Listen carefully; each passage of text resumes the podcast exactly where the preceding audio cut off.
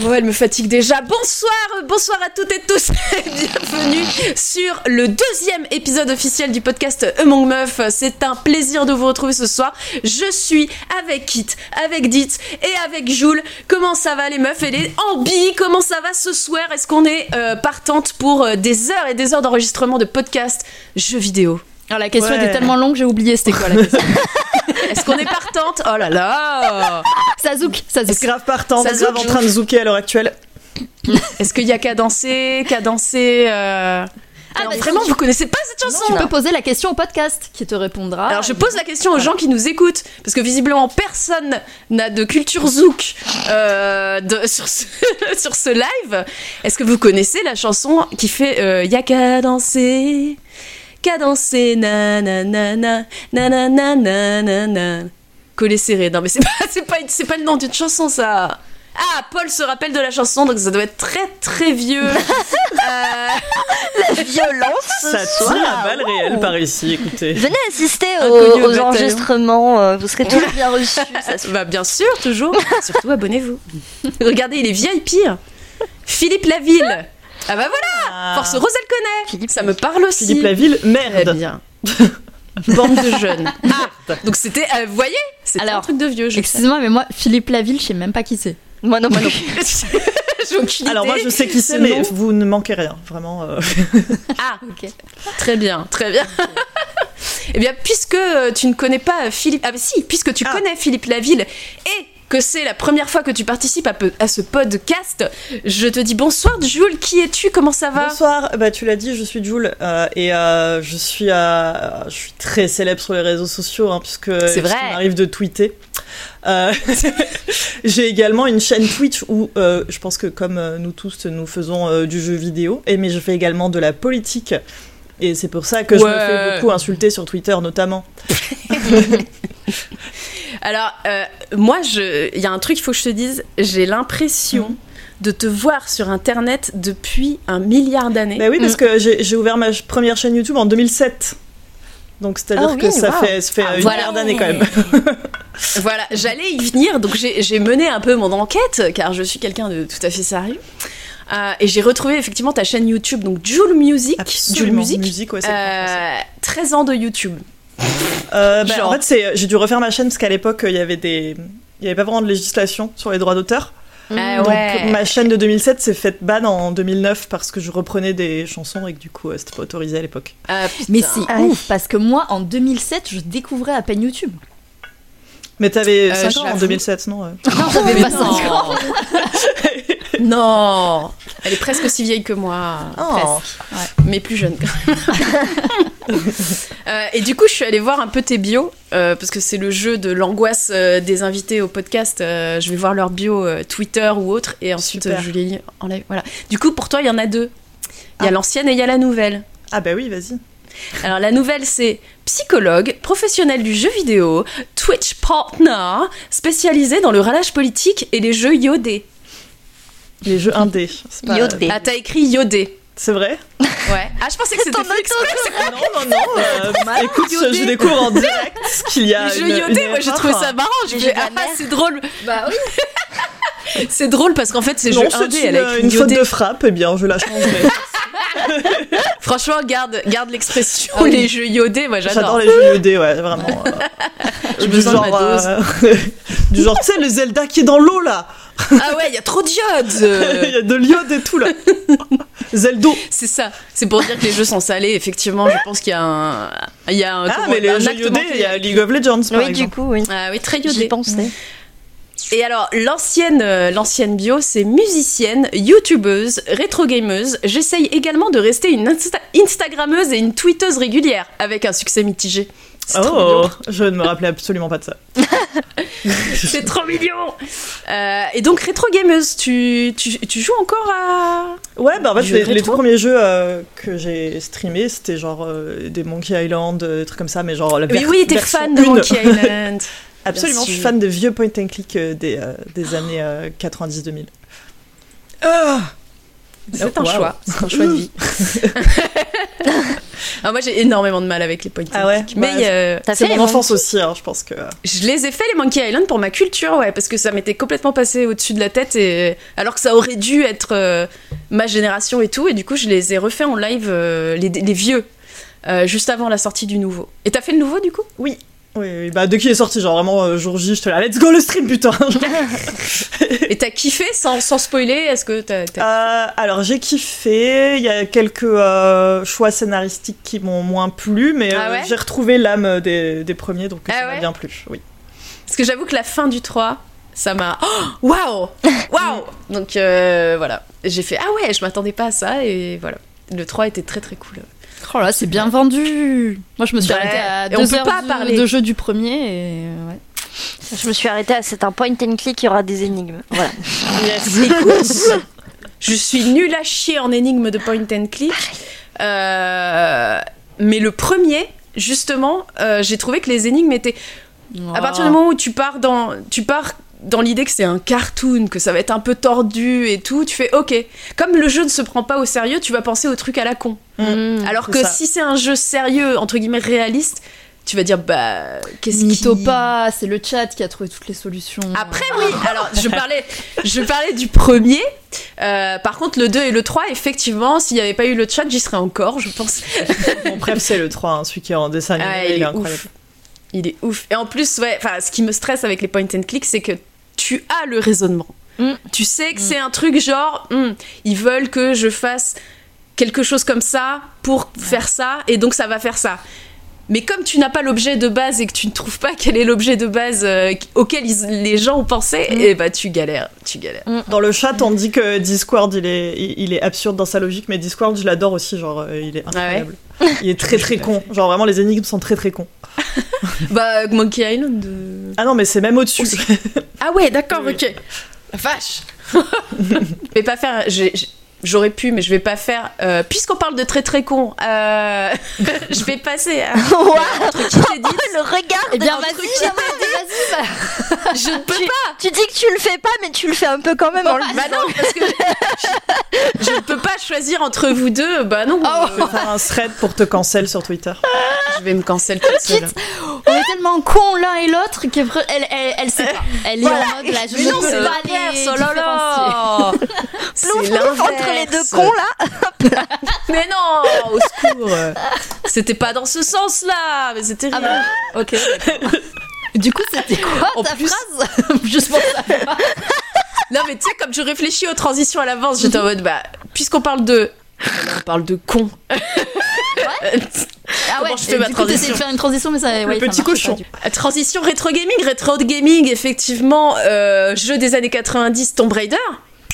Bah Tomb Raider, dites. Boum Oh là Allez là. Ça me fait tout de suite penser à Ditz. Bonsoir Ditz, comment ça va? Je vais pas te refaire le coup de la bio Twitter parce que t'es déjà passé euh, plusieurs fois dans ce podcast. Toutes les fois? Euh, euh, ouais, mais il y a une fois, c'était genre, euh, c'était, c'était une arnaque, quoi. C'est genre, moi j'avais rien à dire. J'étais là pour ponctuer les phrases, quoi. Je Oui, faisais tu le, le bien bac comme, comme les rappeurs sur scène, tu vois. Je- Les rêves pour rappeurs direct. Elles étaient bien ponctuées. euh, Il y, a, il y a eu des interventions très intéressantes qui ont été gardées dans le. La preuve, c'est qu'on a gardé dans le, dans le montage final. On T'as a pas été bien totalement. À la fin, genre, euh, t'écoutes le podcast, t'es pas dedans en fait. Tu Le malaise. Le gros malaise. Euh, par contre, t'as oublié ma chronique. Non, c'est juste que c'était de la merde. Super. Gros malaise. Faudrait Donc, lire euh, la biomastodon. C'est quoi ta biomastodon Euh, bah, je, je n'en ai pas parce que je ne suis pas sur Mastodon. Enfin, je, je fus Ah, c'est du troll. été sur Mastodon. Et euh, attends, laisse-moi euh, laisse-moi retrouver un truc. Oui, c'est bon, Ah mon compte est toujours actif. Attendez. Euh, alors. Nightbird féministe, je n'ouvre les yeux qu'à partir de 13h, Ouais. je stream sur twitch.tv slash mdits, je Mhm. connais les chansons d'Eminem par cœur, je peux lancer le sort Wingardium Leviosa correctement et je sais faire sauter les crêpes. Le reste du temps, j'essaye de communiquer. Et oui, car on peut avoir une bio longue comme son bras sur Ouais, c'est Mastodon. ce que j'allais dire, c'est très long. C'est clair. C'est Alors, du coup, tu euh, nous chantes une chanson d'Eminem là, c'est ça Pour, euh, Allez, let's go. Non, il faut venir en karaoké pour ça. Et Oui, je valide, elle le qui fait. là, ah bah, je l'ai fait. Ouais, elle le fait. Euh, Oh. ouais. Et les potes aussi, hein, ils sont plus longs sur Mastodon d'ailleurs. Enfin oui, parce que Oui. c'est pas des tweets, c'est les, des poètes. ouais, les tweets, les messages, ouais, les, les posts. Les Ouais. poètes. Euh, Kit, bonsoir, comment ça va? Salut, en... bah, ça va. Écoute, euh, c'est les vacances, euh, c'est très bien. Oh la chance Oui, oui Et le bar, il ferme pendant une semaine, on en profite. C'est la seule Ah. semaine de l'année, Et presque. alors, euh, le dernier épisode où, où t'étais là, euh, il y avait des chats en, en cours de découvrage, en cours d'adaptation l'un à l'autre. Est-ce que ça se passe bien? Oh oui. Est-ce que ça va mieux? Oui, oui. Ah bah là, euh, ils sont allongés l'un à côté de l'autre. Maintenant, Oh. ils s'aiment, euh, ils se font des bisous. et Ça y est voilà, Ils vivent Ah, leur c'est meilleure bien, vie. c'est genre. Ah, je meurs de mon petit cœur. Euh, Ça, c'est trop mignon quand ils se font des câlins tout seuls là. T'es là, oh, je meurs. C'est trop chou. Voilà. Et je peux lire ma bio mastodon, mais c'est la même que sur Twitter, donc ça ne sert à rien. C'est la même. Je sais plus ce que j'ai mis non plus, donc. euh, J'ai la giga flemme de faire des bios différentes. hein. J'ai déjà fait un texte, je le copie-colle partout. hein. Je suis désolée. qu'il y a mais- des, il y a des générateurs de bio euh, à la con, euh, des générateurs Ah bon de texte. Tu mets des, ouais ouais, tu mets des, tu mets ton nombre de caractères, euh, tu mets euh, les mots clés, je crois. Est-ce que vous voulez ma bio mastodon Oh Bah vas-y oui. balance. Gogo. C'est MDR, on est là. On est là. yes. Voilà. On s'ambiance. Bon, vous avez mon attention maintenant, mais je ne sais pas si j'ai la vôtre. Comme dans ces vieux jeux vidéo C'est impossible que ce soit Mad Max. Ouais, les filles jouent pas aux jeux vidéo d'habitude. Je vous interdis de me vénérer. Je ne vous appartiens pas. Merci. Putain, Jules, il y a un truc qu'on n'a pas dit, c'est que tu fais des TikTok aussi. C'est vrai. Oh, absolument. Tu fais des TikTok où tu te, tu fais des duos avec des bourgeois et des bourgeoises et c'est drôle. Ouais, je me fais insulter sur TikTok aussi, du coup. Bah oui, ouais, ouais, ouais. T'expliques aussi des concepts euh, de Ouais. psychologie qui sont Mais méga oui, c'est parce que j'a- j'avais également une chaîne euh, jadis. Que, De enfin, psy que elle est toujours active, mais ouais, j'avais Ah ouais. de vulgarisation psychosociale. C'est ma chaîne qui a le plus d'abonnés. Ah ouais. mais vrai, j'en ai en c'était fait plus rien depuis euh, deux ans. Ouais, je, on connaît ça euh, chez Osmosis, ouais, on. Non, mais à chaque fois, je me dis, j'ai des petites relances en mode ouais, il faut que je, Bah ouais. faut que je relance la chaîne, machin, et puis euh, je trouve pas le temps. C'est ça. prend Et c'est l'avantage de TikTok. c'est que te- absolument. c'est tellement vite fait, bien fait, et pff, bref. Bref. Euh, Quand tous ces réseaux seront détruits, quand à la surface de la Terre, elle est en train de réfléchir à la dite, qu'est-ce qu'elle me fait? Quand à la surface de la Terre, il n'y aura plus rien d'humain, Mhm. on entrera dans ce qu'on appelle euh, en science-fiction euh, le post-apocalyptique. Et c'est Oh. un. Je vois ce qu'elle fait. Smart. Je vois ce qu'elle fait. Ah, tu vois, tu vois où je veux en venir? Oui. Et c'est un, un genre en, en SF qui plaît beaucoup et qui a également beaucoup plu à l'industrie du jeu vidéo. Je crois que tu voulais nous parler de ça et surtout de son évolution, dite, il me semble. Ah oui, bah je vais tout de suite détruire euh, le post-apo puisque euh, je vais commencer par une take qui est que le post-apo c'est ringard, maintenant c'est le space horror. Et ouais, voilà, donc euh, Mm. on va pas du tout parler de post-apo finalement, on va parler que de, de space horror. Euh, je suis euh, un peu à fond là-dedans aussi, donc ça m'a un peu orientée forcément, mais euh, j'ai l'impression quand même qu'il y a pas mal de jeux space horror en ce moment. Alors ça a commencé depuis, euh, depuis un petit moment. J'ai j'ai, euh, j'ai pensé à Returnal qui est, qui est sorti Ouais. quand même en Ouais. 2021 déjà sur PS5, mais qui va sortir sur PC. Ah, Euh, la date est que pas encore personne n'a de PS. Ouais. Une PS5, c'est un petit peu compliqué.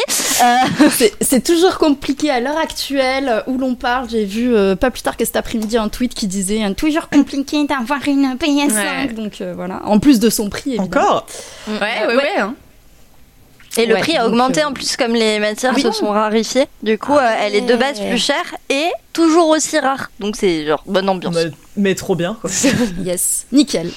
Euh, du coup, ouais, il y, a eu, il y a eu Returnal qui, moi, me faisait euh, de l'œil, donc j'étais j'étais vraiment très déçue de ne pas avoir de, de PS5. Euh, et puis bon, évidemment, du coup, c'est pas une nouveauté euh, ni dans les films, on, on- on parlera d'Alien un petit peu. Ah Ah Euh, mais euh, voilà, j'ai remarqué qu'il y avait euh, plusieurs jeux comme ça qui, pointaient, qui ont pointé le bout de leur nez ou qui l'ont pointé. Mhm. Donc j'ai parlé de Returnal. Il y a Callisto Protocol qui est sorti Ouais. euh, là Mhm. début, euh, début décembre. Alors bon, euh, ça a été un, un petit peu difficile pour Callisto Protocol. hein. Il y avait beaucoup d'attentes parce qu'il y avait le créateur de Dead Space dessus. Ouais. Euh, donc voilà. Et, et bon, bah, le gameplay peut-être pas répond pas aux attentes des gens. Mais bon, le fait est qu'il il est là, euh, il existe. Dans la liste, je mettrai aussi euh, Qui techniquement ne se passe pas dans l'espace, mais je trouve qu'il y a tellement de, ouais. d'inspiration et Mm. notamment ouais de rêves et notamment de l'univers de, de Giger qui est euh, l'artiste plasticien qui a designé euh, la créature d'Alien que forcément ben moi ça m'y a beaucoup fait penser mais quoi, mais donc, euh, ils devaient pas faire un jeu Alien justement le studio et au final ils ont pas eu les droits et du coup au final ils ont fait Scorn. Il me semble, il y a pas une histoire comme ça où j'invente euh, complètement? ça je sais pas Ça, Je ne sais pas, mais euh, euh, je- c'est vraiment une info sortie euh, de mon cul finalement. yes nickel D'où elle vient Tu fais comme les M6, tu sors des infos sans source? Exactement, c'est tout à et fait. ça ce me coupe en plus pour, Et ça en plus, je t'ai pour coupé. ressortir des infos random Désolée, sourcées, euh, Eh Oui, oui. Euh, donc ça, c'est un peu pour ce qui est sorti ces, ces derniers temps, mais surtout ce qu'on remarque, c'est que oui, il va y avoir d'autres jeux qui vont arriver en Space Horror. Euh, Il y a notamment le remake de Dead Space qui est prévu pour février 2023. Euh, moi, je suis à fond dans Dead Space en ce moment, donc je les découvre euh, et donc j'ai très très hâte de voir ce que ça va donner le remake. Euh, à la base, j'étais en mode oui, pourquoi pas, et là, je suis en mode oui, oui, oui, oui, j'ai très envie de voir. Parce que là, en ce moment, tu joues à Dead Space, donc t'es à fond. Tout à fait. Tout à fait. Et il y a aussi le remake de System Shock qui va sortir en mars. Ah.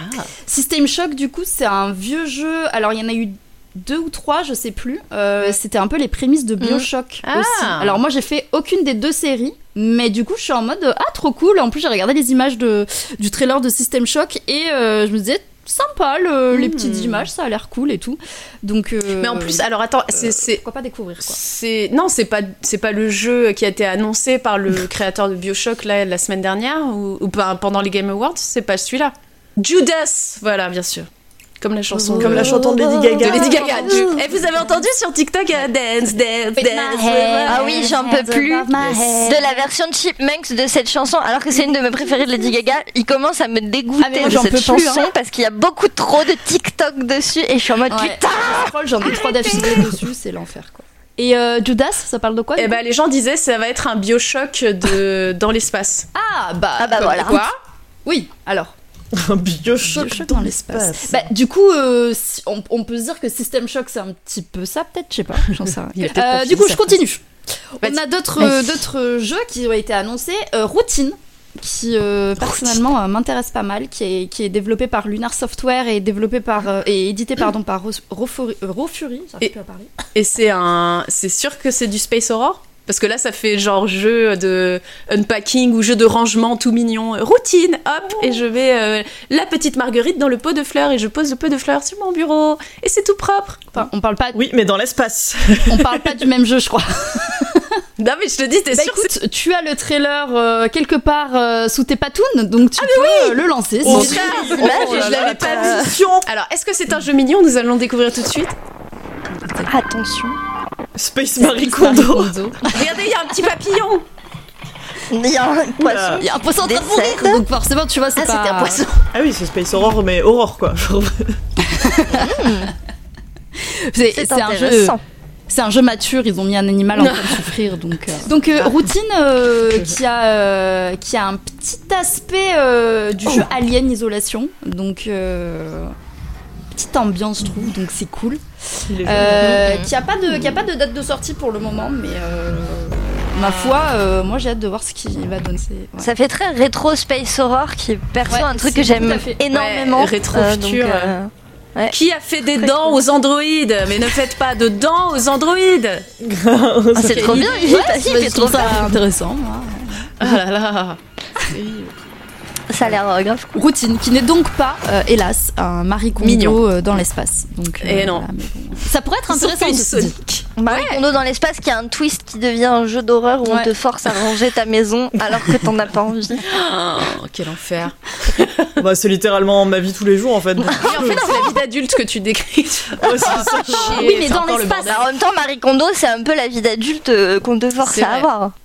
Ouais, mais dans l'espace, ouais, avec la pesanteur, Ouais, du coup, ça. ça, s'envole tout le temps. C'est ça. vrai, Putain, putain, Je remets les objets, mais tout le temps ils se cassent, ils vont dans des endroits, tu vois, c'est trop chiant. quoi. Ça, c'est un jeu d'horreur. Ouais. Horrible. C'est Sisyphe revisité, tu sais. Euh, Sinon, il y a Force Solis aussi qui n'a pas de date annoncée non plus, mais bon, euh, comme ils ont, euh, comme c'est des jeux qui, dont on a entendu parler récemment, bon, voilà, on peut se dire peut-être 2023, euh, voilà. Euh, Force Solis où, euh, bon, euh, la base quoi. On est, euh, on est sur Mars, on est un ingénieur euh, et ça se passe mal. Voilà. Ça tourne mal. quoi. La Ouais, base. grosse flèche rouge, euh, ouais.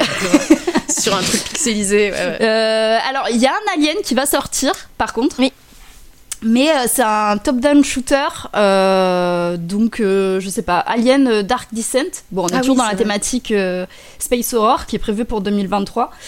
je sais pas si j'ai vu des images du jeu, donc. Mais je- ça avait plus l'air d'être. Enfin, moi j'avais le sentiment que c'était un genre de Gears of War, mais version Alien, et du coup Ah j'étais en oui, mode. Ça prend plus le côté action, tu vois, Ouais. de genre Alien 2, et j'étais en ouais. mode. Eh, Je préfère la tech de Alien Isolation, quoi. Après, Ouais, c'est un peu kiffant Ouais, quand même, les Gears. Euh. Oui, mais tu un viens pas le- là parce que ça te fait peur, quoi. Ouais, Oui, c'est même sûr. chose. Non, c'est pour l'action, clairement. Et euh, moi j'avais repéré un jeu pendant les démos, euh, le festival de démos de Steam, Scars Above, Ouais. qui, alors du coup j'ai pas joué à Returnal, mais des images que j'ai vues, Scars Above m'a un peu fait penser à Returnal. Il y a un petit côté genre Mm. t'es sur une, une planète un peu, euh, un peu euh, mystérieuse et il se passe des trucs chelous et enfin voilà, clairement euh, il y a tout ce côté aussi euh, un petit peu. Inquiétant. Les extraterrestres, euh, qu'est-ce qu'ils nous veulent Ah ouais, mais là, c'est c'est ton- c'est ta fibre exploratrice. des monolithes euh, chelous, enfin voilà quoi, la base. Euh, On la meuf, elle a une petite vibe. euh, Ouais, Lara Croft, hein. euh, Ouais, de ouf. un petit peu, ouais. Ouais, ouais, C'est- c'est Lara Croft dans l'espace, en fait. C'est pour ça que Grave. j'ai- C'est ça. Voilà, tout de suite, je me suis dit, allez. euh. Et ouais, j'ai fait la démo, euh, j'ai fait un live d'ailleurs, et euh, c'était bien cool. Enfin, moi, j'ai j'ai bien, j'ai bien kiffé. Il est prévu pour février euh, 2023, du coup. Donc, euh, Lui aussi. ouais, donc voilà. Lara Croft, Foire Returnal, oui, tout à fait. Donc voilà, c'est un petit peu le, le- le tour d'horizon rapide, bien sûr. Bah voilà, il y en avait d'autres, Judas, dont j'avais pas entendu parler. Mais je me suis demandé, mais, mais pourquoi? Pourquoi ce Bah ouais, pourquoi pourquoi il y avait du post-apo et tout à coup on est dans du space horror Alors, C'est Ah, moi, j'ai une incroyable. idée, mais. incroyable. Euh, oui, on en parlera. Euh, déjà- oui, déjà, euh, je sais pas si c'est quelque chose dont vous êtes familier, mais euh, en général, quand on voit des grandes tendances qui, qui, qui phagocytent un petit peu l'univers d'œuvres culturelles, on peut se dire, Hum, hein, hein, ça dit quelque chose sur notre époque. C'est clair. Et du coup, oui, et du coup, le post-apo, bah, ça nous parlait beaucoup de, de, ce, de ce manque d'espoir dans l'avenir, peut-être, de ce côté, ok, la planète, elle est niquée, qu'est-ce qu'on, ça va être la merde. Ok, la ça. société, elle est niquée aussi, c'est Ouais. c'est compliqué. Mais Euh, maintenant qu'on y est, c'est et maintenant que, que maintenant que c'est vraiment niqué, qu'est-ce qu'on fait? Ben voilà. Euh, du coup, euh, il y a le space horror qui arrive et d'ailleurs la thématique de l'espace en général est assez présente, je trouve aussi dans les jeux vidéo. Parce que là, j'ai- j'ai focus sur le space horror parce que c'est une thématique que j'aime beaucoup. Mais euh, j'ai vu d'autres jeux. Il y a le prochain Star Wars qui va sortir en mars. Euh, Il y a The Alters euh, qui a fait parler de lui aussi. Il y a des Invincible. C'est des- C'est plein de jeux qui sont autour de la thématique de l'espace. Et pour moi aussi, il y a ce côté l'espace. C'est il y a un petit peu. Pour moi, c'est genre on s'est dit ok tout est niqué. Euh, mais la technologie, la science, c'est quand même quelque chose dans lequel on a euh, une croyance assez forte, je dirais. Euh, et peut-être on se dit ouais, la science, elle va arriver euh, tel un Deus ex machina, ça va nous sauver, peut-être. Oui, c'est ça. On va s'enfuir de la Terre, c'est pas grave. Ça. Et puis le côté Space Aurore qui, euh, qui est quand même là en mode ouais ok on va aller dans l'espace mais en fait euh, on est quand même pétri de toutes, de toutes nos peurs qui sont assez légitimes de, de ce qui nous arrive et, euh, et de, de comment on va survivre quoi. Mm, mm, mm. Donc euh, il y a un peu ce, ce côté-là. Il y a aussi euh, tout l'attrait, euh, je trouve, le retour des années 90-80 qui est vachement marqué dans tout ce qui est esthétique Ouais. et tout. Et Mm. en plus, c'est des décennies, qui, des décennies pardon, qui sont vachement marquées par l'ASF et les Ouais. avancées technologiques dans, dans la vie, quoi. Euh, et, ces esthétiques-là reviennent en force, je trouve. Donc euh, il y a un petit peu, un petit peu de ça. Et voilà, euh, peut-être que vous aussi, vous avez des théories du coup euh, Ouais. sur, euh, sur tout ça. Euh, Moi, je, je pense quand même qu'il y a le côté euh, euh, genre l'humain est mauvais. Genre on est vraiment des grosses merdes, mais Absolument. putain qu'est-ce qu'on est con. on dégomme notre planète on cherche à fuir nos, nos problèmes au sens propre, c'est-à-dire qu'on va partir euh, dans l'espace pour fuir des problèmes qu'on a créés nous-mêmes sur notre planète, et ça va quand même mal se passer parce qu'on est vraiment d'énormes merdes. Et, euh, quoi qu'il arrive, euh, on est un peu maudit en fait. je pense qu'il y a un peu cette idée de malédiction Mais du coup, je me demande euh, s'il n'y a pas un certain euh, aussi côté de des mhm. tendances qui se sont suivies parce qu'en fait, on est passé du post-apo au post-apo cyberpunk à l'époque où bah il y a eu le jeu cyberpunk et où il y a pléthore de jeux cyberpunk qui ont, qui ont mhm. suivi. et du coup, le, bah, le mhm. cyberpunk, c'est un peu un truc qui je trouve est à la frontière entre bah, on, on, on, est en post-apo et on a des technologies qui pourraient nous permettre d'aller dans l'espace, mais on n'est pas encore vraiment dans l'espace. Et là, genre, ça y est, on transitionne vers on est dans l'espace et on prend des hmm, récits euh, pas pour tout le monde, qui sont dans l'espace. Du coup, je sais pas, je me demande s'il n'y a pas un truc de. Euh, on a transité du post-apo au post-apo spécifique cyberpunk à maintenant on retourne dans du, du space horror. Ah, et même globalement à pas mal de jeux qui se passent dans l'espace, parce que ben. Euh, il y a aussi euh, Stray qui pour le coup euh, se, passe euh, se passe dans l'espace et et genre est-ce que c'est de la SF est-ce que c'est du cyberpunk mhm. tu sais pas vraiment il y a des points d'un côté des points non Stray c'est pas dans l'espace alors il y a des trucs qui concordent il y a des trucs qui concordent ah. pas parce que genre ils ont des horloges à 16 heures en termes de rotation horaire alors que sur Terre, on est à 24, 24 heures. Attends, laisse-moi réfléchir. Oui, oui c'est ça, j'ai vu le léger 2. 24. Bah, genre, ils ont des horloges qui vont jusqu'à 16 heures en fait. Donc, soit leur rotation de leur planète, mhm. elle est sur 16 heures, soit elle est sur 32. Euh, genre, c'est un détail euh, que j'ai remarqué, mais. Je sais que j'ai pas remarqué. Mais, euh, du coup, je, je, me demande si c'est genre si c'est pas dans la suite euh, des tendances aussi et que c'est pour ça qu'on en arrive là, que genre ça a été euh, joué par le côté euh, les années 90 qui reviennent et ah tiens on faisait du cyberpunk et ben maintenant on va aller dans l'étape toutes ces technologies là on peut aussi les mettre dans l'espace et voilà quoi. Hyper intéressant en plus le, sujet du cyberpunk parce que le cyberpunk qu'on a qu'on a initialement le cyberpunk c'est pour dire que les grosses entreprises écrasent tout euh, et mm. qu'il y a une séparation encore plus, euh, plus marquée entre les riches et les pauvres. Et le cyberpunk qu'on a eu ces derniers temps euh, ne dénonçait rien en fait. C'est juste le côté cyber, mais pas du tout le côté punk en fait. C'était Let's Go faire un triple A qui s'appelle Cyberpunk. qui a nourri dedans J'ai pas joué au JDR Cyberpunk donc je sais pas à ah, quel ah, point il est, euh, il dénonce ces trucs-là, mais euh, pas, mais dans, dans, le jeu. Oui, normalement. Oui, c'est ça. Normalement, le, genre cyberpunk, vraiment le, j'ai oublié le nom du gars qui a initié le genre, c'était vraiment pour dire, ne faites pas ça. On se dirige vers ça, il faut pas que ça arrive. C'est affreux, c'est horrible. Euh, mm. Il faut surtout mm. pas que ça arrive. Et au final, bah on y est un petit peu quand même, c'est moins visuel, on va dire, mais euh, l'appauvrissement euh, des pauvres, les technologies qui existent, mais qui ne sont pas accessibles à tout le monde, ça existe. Enfin, on y est, quoi. William Gibson, merci Orcrix, bien vu. Et, euh, et, oui, euh, en revanche, au niveau des modes dans le jeu vidéo, on est aussi longtemps resté dans les zombies. Euh, oui, oui, les zombies avec le, le post-apo. Et d'ailleurs, par rapport au Space Horror de, de qui existait avant, en disant c'est des aliens qui envahissent la Terre, mais du coup, pour moi, le Space Horror, euh, c'est plutôt toi qui vas ah, dans l'espace et qui rencontres euh, des, euh, des, créatures ou il se passe quelque chose de pas bien avec des, IA, etc. c'est assez différent pour moi de l'invasion extraterrestre sur Terre. Parce que là, on est vraiment, c'est vraiment l'humain qui part en quête de quelque chose dans l'espace, qui utilise sa propre technologie mm. et qui ouais, qui va coloniser, essayer de coloniser des choses aussi, et qui va euh, se prendre une grosse mandale dans, dans la gueule, et c'est peut-être bien mérité. C'est ça.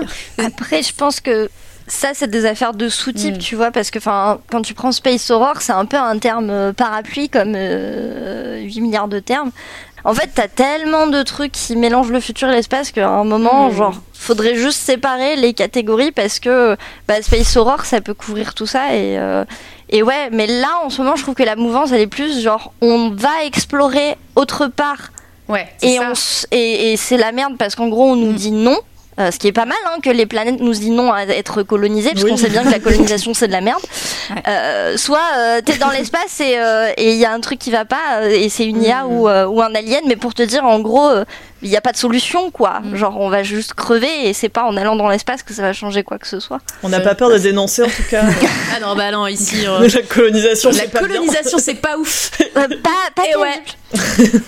et euh, moi, je pense aussi qu'il y a ce côté, euh, en tout cas dans le Space Horror en tant que euh, un groupe d'humains, parce qu'en généralement c'est pas, on n'est pas très nombreux, il n'y a pas énormément d'humains dans le Space Horror, euh, isolés en fait, et enfin c'est comme une micro-société en dehors de la société, Mm. puisque les personnages sont isolés dans leur vaisseau souvent euh, du reste de l'humanité, vont devoir se confronter à à l'inconnu. Et du coup, c'est pour ça que je pense qu'il y a- il y, a quelque chose de l'ordre de, euh, du questionnement sur le- la nature humaine dans ces jeux-là et dans les œuvres euh, qui parlent de ça. Euh, parce que c'est. Euh, tu redeviens presque. En étant isolé comme ça euh, et face à l'inconnu, tu redeviens limite euh, l'homme, la femme préhistorique euh, qui sort de sa grotte et qui va devoir se débrouiller et essayer de comprendre ce qu'il y a en face, essayer de comprendre ce qui se passe et comment améliorer les choses. Et, et c'est pour ça que je pense qu'il y a cette idée que l'humain, enfin dans ces œuvres-là, quand ça se passe mal, c'est souvent que on a voulu régler nos problèmes en cachant la poussière sous le tapis. Oui. On s'est cassé, on est parti ailleurs, mais on n'a pas résolu nos problèmes, les enfants. Ça ne peut pas marcher. Il y a ce Le déni n'est pas une solution. C'est ça, on a fait du déni. Il y a ce côté aussi où, euh, bah, comme tu dis, genre, euh, on redevient humain, on redevient vulnérable. Et en fait, Complètement, il y a ouais. ce côté dans le Space Horror où on a énormément de technologie. Et en fait, C'est ça, ouais, on n'y arrive pas. Et c'est un peu ce qu'on vit, quoi. On se dit, mais, mais, ça. mais on a plein de trucs. On pourrait ne pas travailler parce qu'on a déjà tout développé pour ne pas travailler. On pourrait euh, Allez, faire en sorte que le tout salaire à monde- vie. Ouais. on va faire en sorte que tout le monde soit heureux parce qu'on on a ce qu'il faut pour, euh, pour Ouais, que tout le monde que tout le monde soit logé. Ouais. Nourri. Et on n'y arrive Ouais. pas, et voilà, on se sent démunis, et, euh, et, et ouais, et on se dit, on a, on a toute la technologie, et en fait, euh, ça sert à rien. C'est ça, exactement. La technologie nous sauvera pas de nos problèmes, quoi. Enfin, pas utilisée comme ça. Ah, dans le système euh, actuel euh, capitaliste. euh, La voilà. société, là, la société. Ça vous fait putain. réfléchir le chat là Ça bouillonne La sociétaire Ah, attendez, j'ai un émote Fabien spécial Roussel. Fabien Roussel. Hop là. Du coup, tu voulais, tu voulais nous parler de Moons of Madness? Moons of Madness, ouais, j'ai- en vrai j'ai bien aimé, j'en ai de vraiment bons souvenirs. Euh, parce que euh, bah, tout ce qui est un peu horreur cosmique, euh, ça marche bien sur moi d'une manière générale. Et du coup là, c'était transposer les thèmes chers à, à ce- cet homme raciste et, euh, et, et, euh, antisémite qu'était Lovecraft. Euh, Misogyne, probablement. Ça trans... Et Ah misogyne, oui, misogyne, oui. Et homophobe, et enfin, genre. Oui, euh. Et bah oui, bah quand tu fais une brochette, tu t'arrêtes pas. Ah bah, non, l'oignon, faut de- quoi. T'en rajoutes. Voilà. tu vas à fond, quoi, et tu fais euh, mariner tout ça. Bref, Euh, tu fais mariner tout ça dans, sa- dans ta masculinité toxique. Allez. Et, et, euh, et donc, ouais, ça marchait super bien dans l'espace, quoi. Ouais. Parce que souvent, enfin, pas souvent, mais il y a quand même des. Il y a quelques nouvelles de Lovecraft où il parle de familles euh, ou de groupes de personnes qui sont isolées et qui savent pas du coup comment réagir. euh, Bah, c'est c'est Euh, la- genre The Color Out of, Pa- Out of Space. Exactement, je pensais à ça. Je sais plus c'est quoi le titre français parce que je suis euh, de ces Euh, personnes. les couleurs de la couleur venue de l'espace, je crois. hein, euh. La couleur, les couleurs, La la, couleur, couleur, venue de l'espace. Mais qui est littéralement l'histoire de ouais, cette famille de fermiers. Euh, Il y a une météorite qui s'écrase et il y a une couleur et ça leur nique le cerveau et voilà. Bonne ambiance. Pas que le cerveau. euh. Et Moons of Madness, ça se passe euh, sur une planète, Oui. dans une station Euh, il me semble une- de mémoire que ça se passe sur euh, une des lunes de Mars. Mars a des lunes. Oui, bah oui, euh, Phobos et Deimos ou un truc comme ça. Attends. Ah ouais, j'apprends. Attends, je dis que... Parce que c'est leur masse, elle- Ah, Mars, elle a deux corbeaux, euh, dites, euh, enfin. Et bah, bah super, bah on apprend des trucs, c'est un podcast. Ah, euh, voilà. euh, Éducatif. On apprend des trucs avec Sailor Moon. Euh, voilà, t'es à la fois dans ta station et à la fois tu explores un peu euh, l'une des deux lunes. Je sais plus laquelle c'est. Et euh, sauf que évidemment, euh, bah, comme, le, comme indiqué dans le titre, il y a un moment où tu ne sais plus ce qui se passe réellement euh, de ce que tu es en train d'inventer. T'es seul, tu sais pas où sont passés les autres. Euh, et tu vas euh, découvrir petit à petit que oh, ça c'est pas ils sont pas partis en vacances sans toi et Ah euh, ouais et euh, ouais l'ambiance était grave cool moi j'avais vraiment bien bien aimé Donc en, en gros, c'est euh, Maman, j'ai raté l'avion, mais qui tourne c'est mal. ça c'est un peu Maman, j'ai raté le vaisseau Et ça et, tourne euh, mal. voilà. Ouais. Et toi, Kit, t'en t'en as ou pas? Alors, moi, euh, j'ai jamais fait de jeu de space horror, alors que j'en ai très envie, Mm. euh, parce que je suis quelqu'un qui fait de l'anxiété sociale et que pendant longtemps, euh, faire de l'horreur, euh, quand t'étais né meuf, c'était pas un truc très bien vu. Et j'ai Ouais. encore euh, pas mal de difficultés à accepter ça. Du coup, j'ai tendance à faire des trucs dans mon coin. Mais genre, par contre, j'ai vu pas mal de films euh, qui font partie de, de space horror. Mais j'ai pas, j'ai pas, j'ai pas de, de jeu en référence du coup. À part peut-être des démos que j'ai fait durant des Steam Game Fest, mais dont je vais pas avoir le nom parce que j'ai une mémoire des noms nulle à chier. voilà. Mais, euh, mais Dead Space m'intéresse énormément depuis longtemps parce que je sais qu'en plus ça joue sur euh, euh, des ressorts sonores très intelligents et qu'en termes de d'interface utilisateurice, c'est euh, l'un des premiers jeux qui a complètement intégré son interface utilisateurice à, euh, bah, au, gameplay et au visuel. Et c'est vraiment très très joli et très intéressant euh, même d'un point de vue euh, genre quand tu fais des jeux d'étudier Dead Space. Donc c'est un de ceux qu'il faut que je fasse sur ma liste. Et, et Scorn évidemment parce que je suis très fan de Giger et que j'ai vu les images de Scorn. Et j'ai fait il faut que je joue à ça absolument. Voilà. Ah, J'espère que t'aimeras, comme ça je ne serai pas seule là. On va arrêter de se moquer de moi. Oh oui Une différence entre cosmic horror. Ouais, pour moi, il y en a une. Space horror, on est vraiment du côté humain et genre euh, dans la technologie. Alors peut-être on va rencontrer des aliens, mais c'est plutôt des, des races extraterrestres, euh, voilà, qui ont juste évolué différemment de nous. Euh, le cosmic horror, ça, ça descend vraiment de Lovecraft quand même, C'est ça. avec euh, des dieux vraiment. euh, C'est ça, C'est le moment où je vais une info divinité, dump, euh, mais j'ai une grande passion pour le cosmic horror. Et euh, le cosmic horror, c'est vraiment ce truc de, il y a des entités, tu sais pas ce que c'est, tu sais pas si c'est des aliens ou si c'est Ouais. C'est des trucs anciens, c'est des dieux, mais en gros, il y a des entités Mhm. tellement incompréhensibles que ça détruit le cerveau et le physique Ouais, des gens. ça. Mais c'est vraiment le, co- le cosmic horror, la base, c'est ça vient de la xénophobie profonde de Lovecraft. C'est un truc à savoir quand même que la racine du truc, c'est ça. Donc vraiment, ne- cette personne est à jeter euh, Mm. aux ordures. Bah, on l'appelle l'autre raciste dans ce stream apparemment. L'autre raciste là. Donc l'autre raciste qui a mené ça, ça venait de sa xénophobie aussi, parce qu'il n'était pas que raciste. Bah. Voilà. Encore une fois la Et, euh, et en fait, ouais, le cosmic horror, c'est vraiment ce côté. Il y a des choses tellement incompréhensibles que ça t'écrase. Et, euh, et en fait, c'est le côté isolé, le côté euh, écrasé par des trucs. Tu, tu ne comprends pas et pour le coup la différence grande avec le space horror c'est que t'as pas d'outils souvent le cosmic horror c'est Enfin, ça, ça se passe à des époques où t'as pas vraiment d'outils Ouais. pour te défendre. T'es juste euh, un pauvre pecno dans ta ville et euh, d'un coup tu vas tomber sur une statuette qui va te faire avoir des visions étranges et, euh, et plus ça va continuer, plus tu vas avoir de connaissances. Et en fait, c'est le côté aussi, plus tu sais, plus tu te détruis. Pire c'est, ouais, c'est ça. Et euh, du coup, c'est pas les mêmes ressorts, je trouve, Ouais. que le, le C'est la space vraie, horror. euh, la vraie philosophie pour moi de l'horreur cosmique, c'est vraiment l'idée que euh, des fois, vaut mieux pas savoir en fait. Enfin, Oui, c'est ça. vaut mieux pas parce que sinon tu c'est la, c'est ouais la folie. Oui, quoi. voilà, tu, tu sombres dans euh, la, la- ce, que- ce qui était décrit comme la folie euh, à l'époque, quoi. Euh, et pour moi, il y a un truc en plus, c'est que les entités euh, cosmiques, non seulement euh, sont incompréhensibles par les humains, mais et surtout, elles en ont rien à foutre. Et ça, Oui. ça, il y a, un- je pense, une grosse influence du nihilisme de l'époque sur euh, son œuvre aussi, parce que euh, c'est l'époque où on commençait à se dire, mais attends, mais ça se trouve, euh, on est tout seul dans l'univers, il n'y a pas de dieu, ou alors s'il y a un, un ou une déesse, c'est quelqu'un qui s'en fout de nous. Est-ce que c'est possible Est-ce que c'est envisageable? Et ça, ça les marque beaucoup. Ça traumatise les personnages souvent de se dire, ah, il y a bien une force supérieure dans l'univers, supérieure à nous en tout cas, mais ça se trouve. Je suis une fourmi pour ce, pour ce truc, quoi. Et mais c'est ça. rien à foutre, quoi. Enfin, et cette entité n'en a rien à foutre de nous. C'est cool. Puis souvent, souvent c'est pas des entités forcément maléfiques. Non. euh, genre, euh, c'est juste elles existent et leur simple Mm. existence te, te détruit le cerveau si tu ça. apprends leur existence.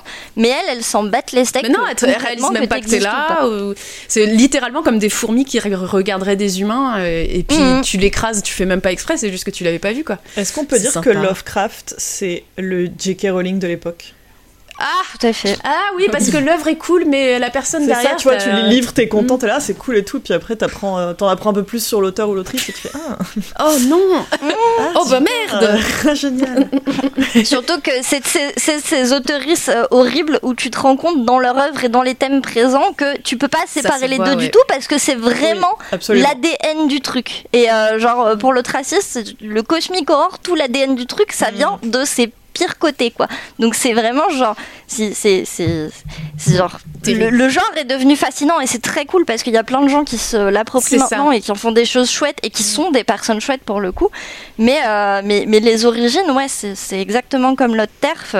Bah oui, bah, C'est- très c'est envie le- de savoir. C'est le gros avantage de l'horreur cosmique, c'est qu'aujourd'hui, et notamment depuis le jeu de rôle quand même, ça se, c'est devenu presque une culture, enfin c'est devenu des références euh, de pop culture en tout cas, que euh, les gens, comme tu disais Kit, euh, se, se réapproprient et réutilisent et euh, font des œuvres cool avec, euh, en, non, sans empreinte de, euh, de misogynie ou de quoi que ce soit euh, qui, qui entachait les, les précédentes. Quoi. Mm. Donc c'est cool de savoir d'où ça vient, mais les œuvres d'aujourd'hui, d'ailleurs la série Lovecraft Country, euh, qui mettait en scène euh, des personnages, euh, des personnages principaux noirs et une femme. C'était génial et qui mélangeait. Enfin, ça, ça, vraiment cette série, elle était absolument merveilleuse. Elle mélangeait l'oppression que pouvaient subir les personnes noires aux États-Unis au début du XXe avec l'horreur euh, qui était euh, qui était présente. dans- Enfin, c'était génial comme euh, comme mélange et euh, je crois qu'il y aura pas de prochaine saison, donc c'est très triste. Mais euh, ce qu'on en fait aujourd'hui de l'horreur cosmique est limite plus intéressant que la base du truc. Quoi. Et Jules, t'as répondu à la question de Dites ou pas? Je me souviens plus. Ouais, moi j'ai jamais joué à des jeux de. De, de Horror. Ouais, à part euh, Among Us. bah, Among Us, en vrai, euh, ça, ça montre bien euh, ce que l'idée que euh, bah, on a beau partir dans l'espace, on est toujours euh, des petites merdes euh, Oui, égoïstes et on s'entretue entre nous. qui s'entretuent. Hein, bah, mais attendez, attendez, ils s'entretuent parce qu'il y a un alien. Oui, c'est vrai. euh, bon. Mais c'est pas forcément un alien, l'imposteur en vrai. C'est pas, il est- on n'a pas un truc dans le beat quand on est imposteur. On tue les gens de façon Mais je pense que c'est juste Ouais, nos bah, persos qui sont chelous en vrai, c'est pas. euh, Oui, je pense, c'est- ouais. Après, euh, moi, je le prends vraiment genre en mode, de- tu vois, c'est un peu l'android d'Alien, quoi. C'est pas, c'est pas l'alien, c'est non, l'android. Moi, je m'étais toujours dit que c'était Ouais. genre. Du coup, c'est juste, pour ça euh, que tu te fais tuer. Des humains, mais genre juste ils appartiennent, je sais pas, à un autre pays, un autre Ah, truc. peut-être. Ou alors, c'est des humains alien friendly qui sont en mode, on va tuer les autres et devenir potes avec les aliens. On va empêcher l'invasion. Ça se trouve, c'est les, les gens qui, les tueurs, les sus, c'est euh, c'est Ouais, les gentils. sait Ouais. pas, hein, on connaît pas, on connaît pas la politique derrière Among Us, on sait pas ce qui se passe. Genre, ça se trouve, euh, les, dans ton vaisseau avec les autres, t'es juste un colonisateur qui part coloniser Ouais. euh, une C'est planète. ça, hein. Et donc le tueur, il est gentil en fait. Et on t'empêche. Ouais. ouais c'est les mecs qui se sont infiltrés et qui, qui essayent d'arrêter la colonisation. Ah bah j'ai lancé le truc. Mais oui, non, mais quelqu'un dit, euh, il me semble que, ouais, il n'y a pas une mort où on mange la moitié d'une autre personne. Il me semble Si, oui. aussi hein, qu'on a des gr- une grande Si, bouche. si, mais en fait, c'est c'est juste nos persos qui sont bizarres. C'est pas, je pense pas que ce soit que l'imposteur. Ah. non, mais on n'a pas de bras, donc je pense qu'aucun d'entre nous est un Il y humain. a rien dans Among Us. Putain, j'ai envie d'enquêter maintenant. Je sais pas comment on Non. scanne les cartes d'ailleurs si on n'a pas de bras. euh, Avec le visage. Avec le cul. Avec la langue. J'avoue.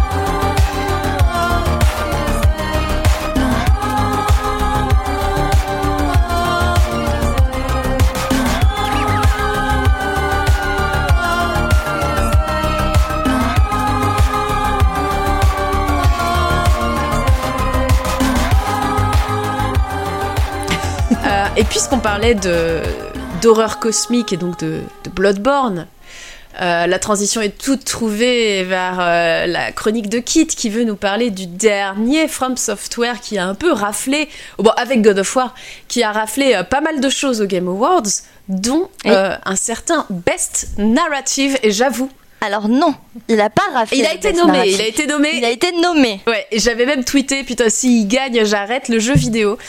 Heureusement. Justement, je vais parler de ça et de la controverse que ça a créé, le fait qu'il soit nommé en best narrative, parce que, en tant que personne qui fait du narrative design, Ouais. j'ai beaucoup de trucs à dire Ah bah là-dessus. ouais, s'il te plaît. Voilà, parce que euh, bah moi je, je n'avais pas suivi la controverse parce que euh, j'ai un peu euh, j'ai du mal à suivre les réseaux avec le nouveau taf et tout. Et j'ai vu des vidéos de de créatrices de contenu que je suis qui sont qui, qui tournent autour des Soulsborne et j'ai appris qu'il y a des gens voilà qui ont dit oh là là mais mais d'où c'est dans Best Narrative ces jeux là c'est juste du lore l'histoire elle est bateau et faut juste lire des descriptions d'objets pour avoir l'histoire. Ah, je suis pas allée jusque-là, mais. Euh, Wow, wow, wow Calmez-vous, s'il vous plaît.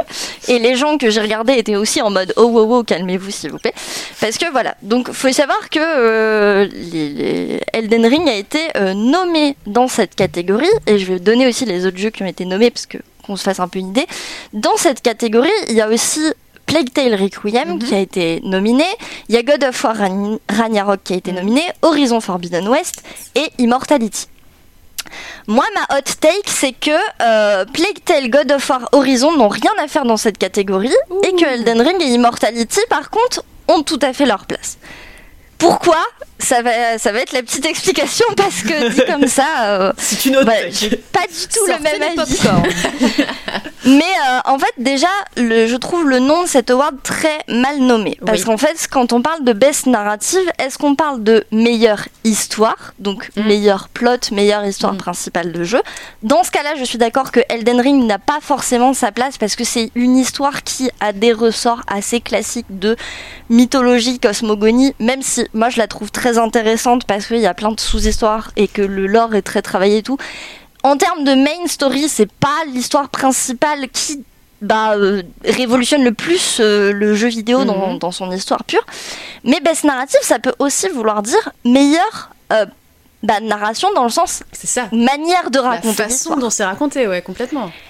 Et là, Elden Ring, pour moi, et ben, comme tous les Soulsborne jusque-là, ça se place dans les meilleurs jeux qui essayent de créer de la narration avec du jeu vidéo par des codes qui sont propres au jeu vidéo. Et dans ce cas-là, pour moi, bah, Plague Tale Requiem, c'est Mhm. assez classique, je suis désolée de le dire Oui, dans oui, sa oui. manière de faire. Euh, God of War, pareil, et Horizon Forbidden West, pareil.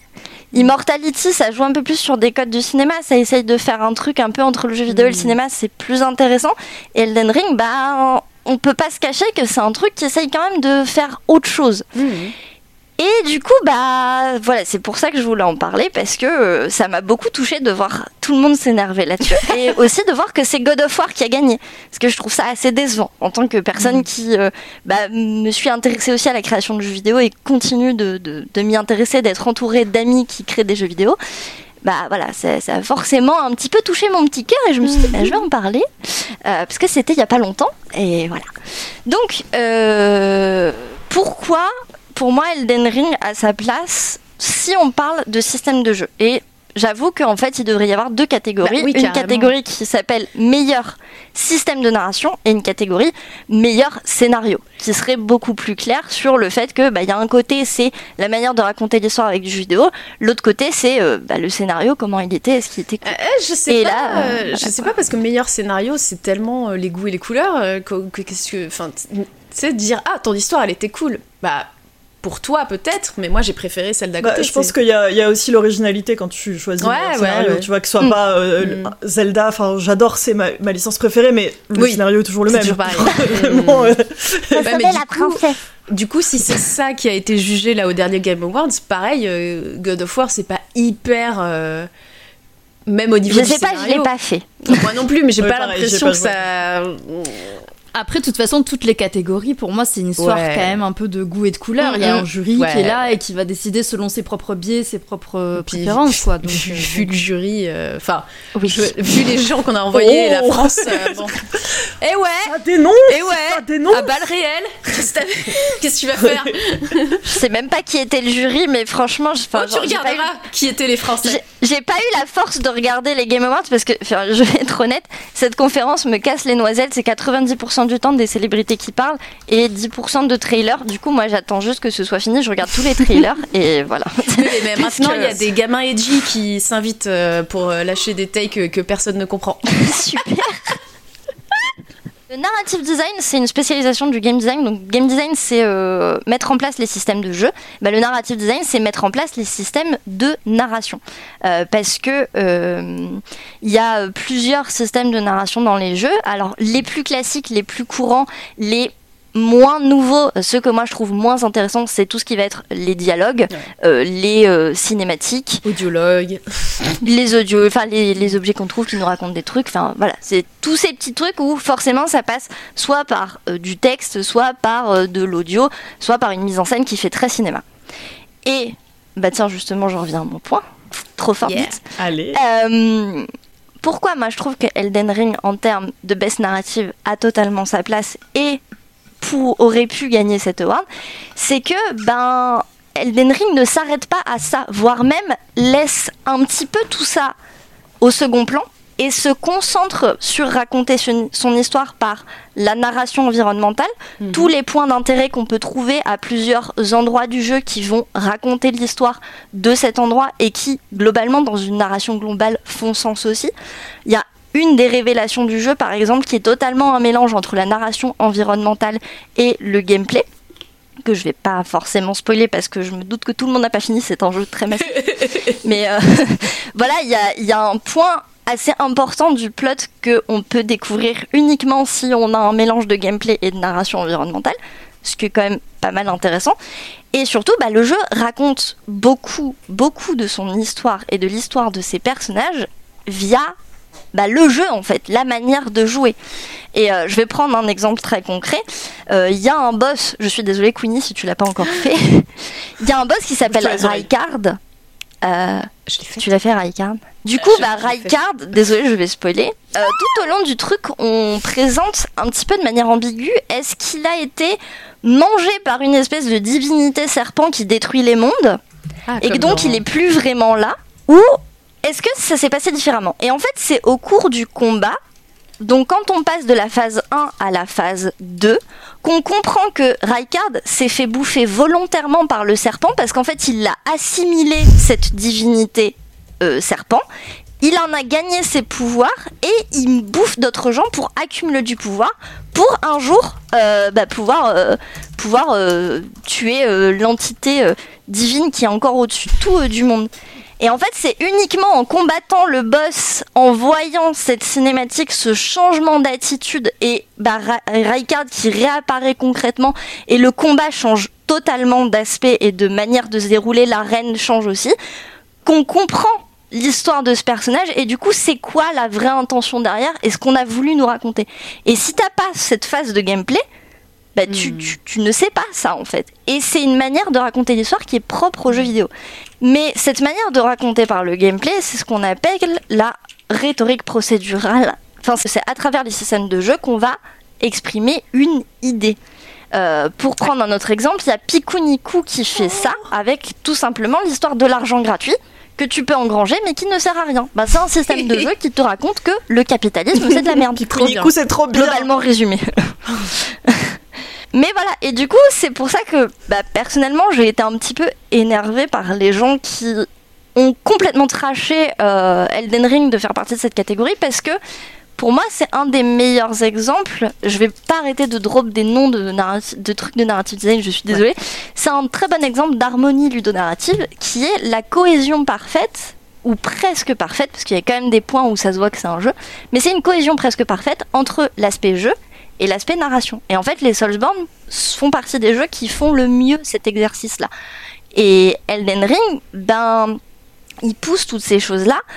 Et donc, il y a tout le système classique de narration qu'on retrouve dans plein de jeux. Donc, il y a des choses qui passent par discuter avec les personnages, il y a des choses qui passent par les quêtes secondaires qu'on peut faire, il y a des choses qui passent par euh, des cinématiques euh, classiques euh, entre les phases de, de combat.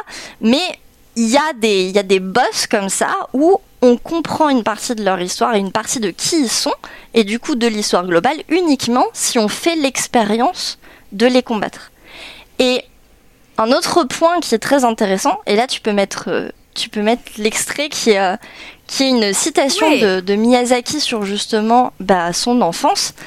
Euh, il faut savoir que Miyazaki, quand il était enfant, il lisait euh, des bouquins en anglais, sachant qu'il était japonais, donc il parlait pas très bien anglais.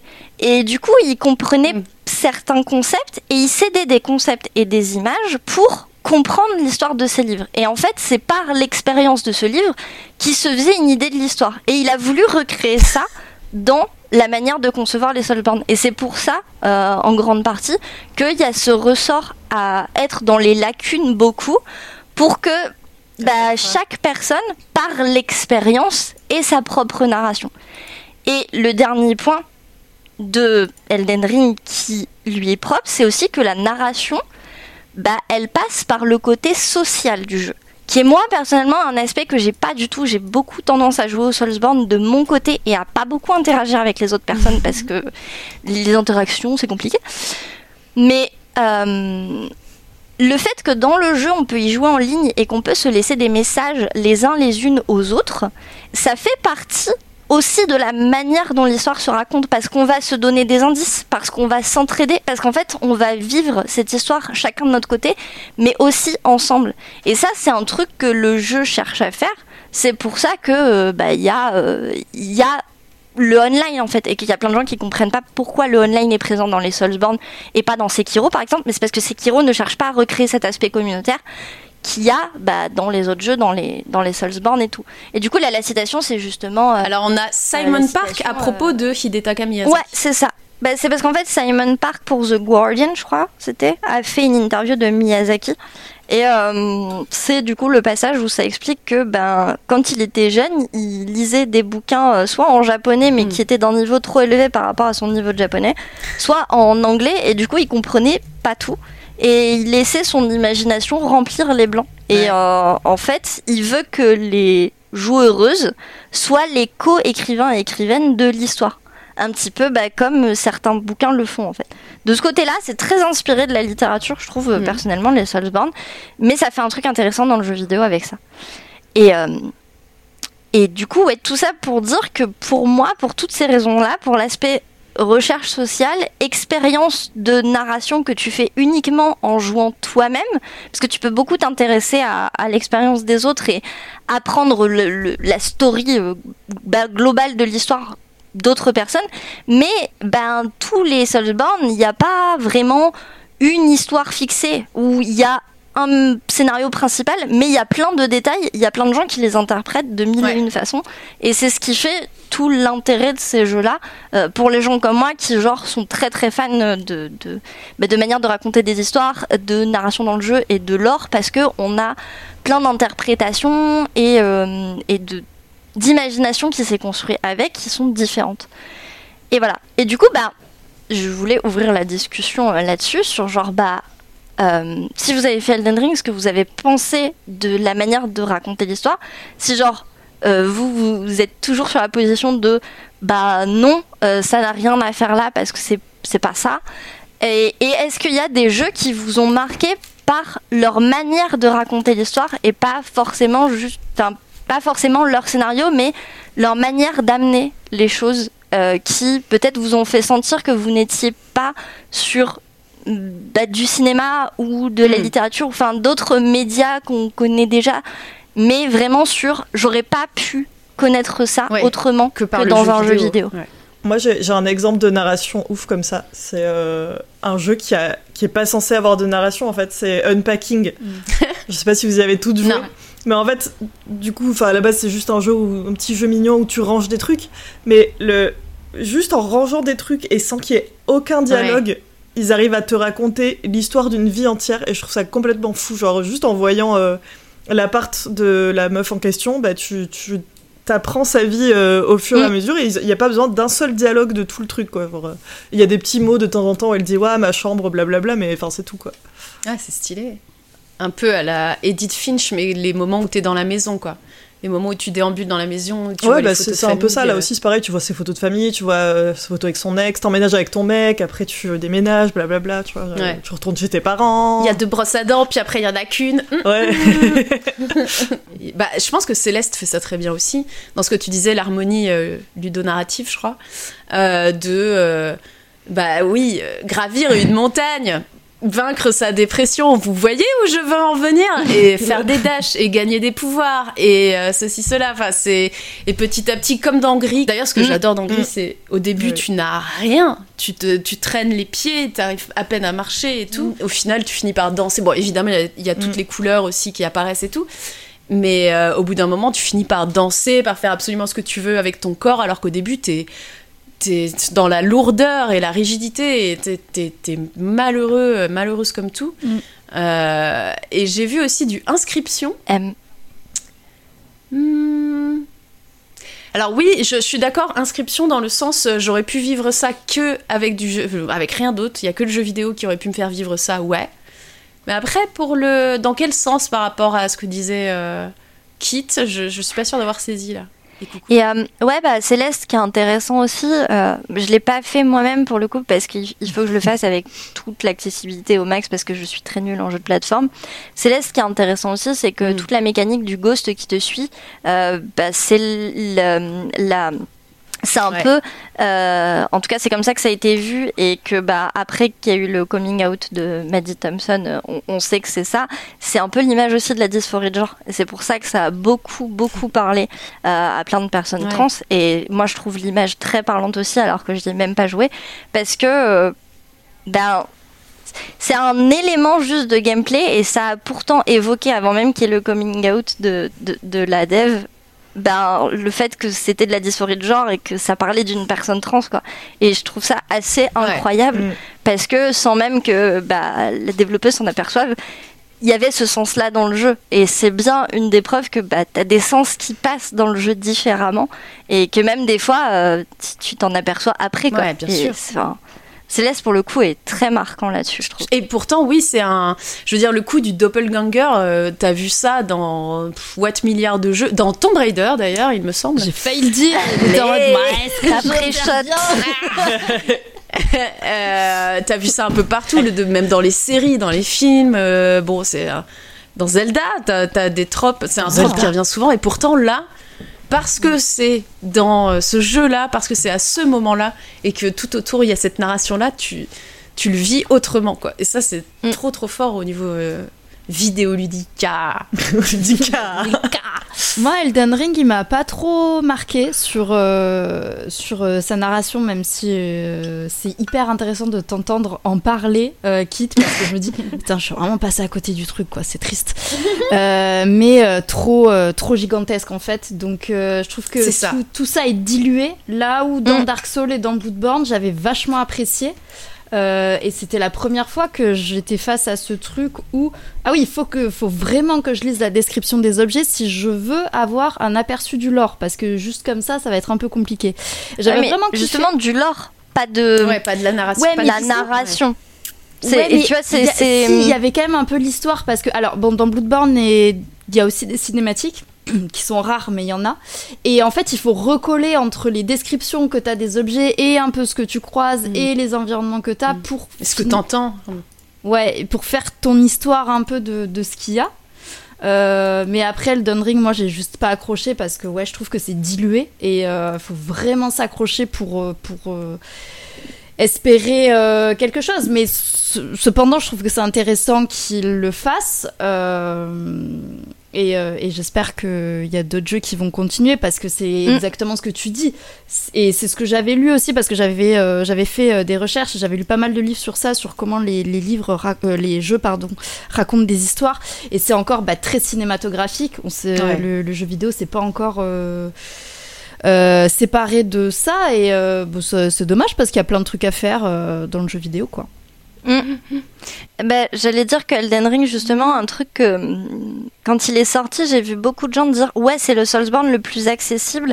Et j'étais pas du tout d'accord en fait, parce que pour moi, c'est peut-être le plus accessible d'un point de vue gameplay pur parce que t'as plus de choses qui t'aident, Mm. mais d'un point de vue euh, rentrer dans un univers et pouvoir Mm. avoir les clés de comprendre ce qui se passe, pour moi c'est le plus difficile des Soulsborne. Enfin, c'est pas pour rien que moi j'ai fait ma playthrough en ayant un document Excel ouvert où j'ai recoupé des informations de l'or et genre j'ai Stylé. 100 j'ai j'ai plus de 100 pages euh, genre euh, écrites sur les, les croisements entre eux, il y a eu ça dans telle cinématique euh, qui recoupe avec Mm. tel euh, élément qui raconte à tel endroit. Mais parce que moi, je suis quelqu'un qui, genre, quand je fais une fixette sur quelque chose, euh, je le fais pas doucement. Et et c'est vrai que, enfin, je trouve que d'un point de vue narration, autant il a plein de ressorts Mm. narratifs qui pour moi lui auraient valu d'avoir cet award, aussi pour en tant qu'un peu symbole de, il faut peut-être changer nos manières de raconter les histoires en jeu vidéo parce qu'on reste sur des choses très classiques et c'est dommage. Euh, et que du coup, ça aurait été bien de secouer un petit peu euh, les gens en leur disant faites autre chose, il y a, il y a d'autres manières de faire. Euh, mais par contre, pour les personnes qui n'ont jamais joué à ce type de jeu, c'est un enfer monstre pour arriver à suivre les quêtes secondaires, pour arriver à comprendre ce qu'il faut faire à quel moment.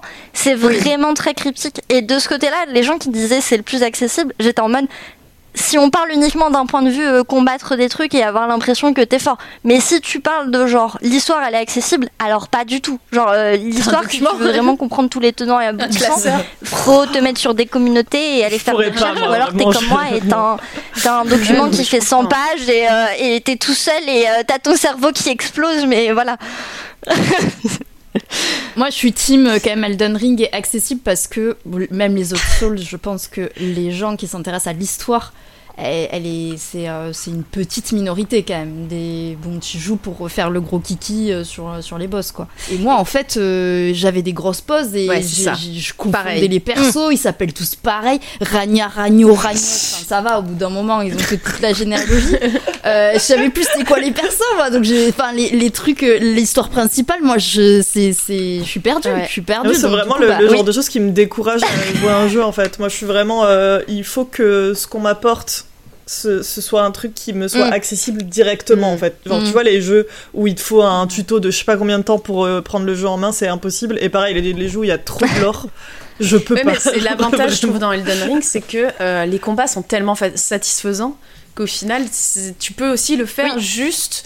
Euh, et c'est peut-être. Ouais mais j'ai j'ai pas envie en fait. Ouais. Tu vois. Enfin, je sais envie de me battre. à un jeu, j'ai envie d'être de... Non c'est pas ça, mais j'ai envie d'être dans le Ouais. jeu. Tu vois. J'ai pas envie de me dire ah ça je m'en fous. Et bah, euh, moi, Elden Ring m'a fait un truc un peu particulier. Et pareil avec Bloodborne, donc je pense que c'est peut-être cette histoire de narration euh, qui joue.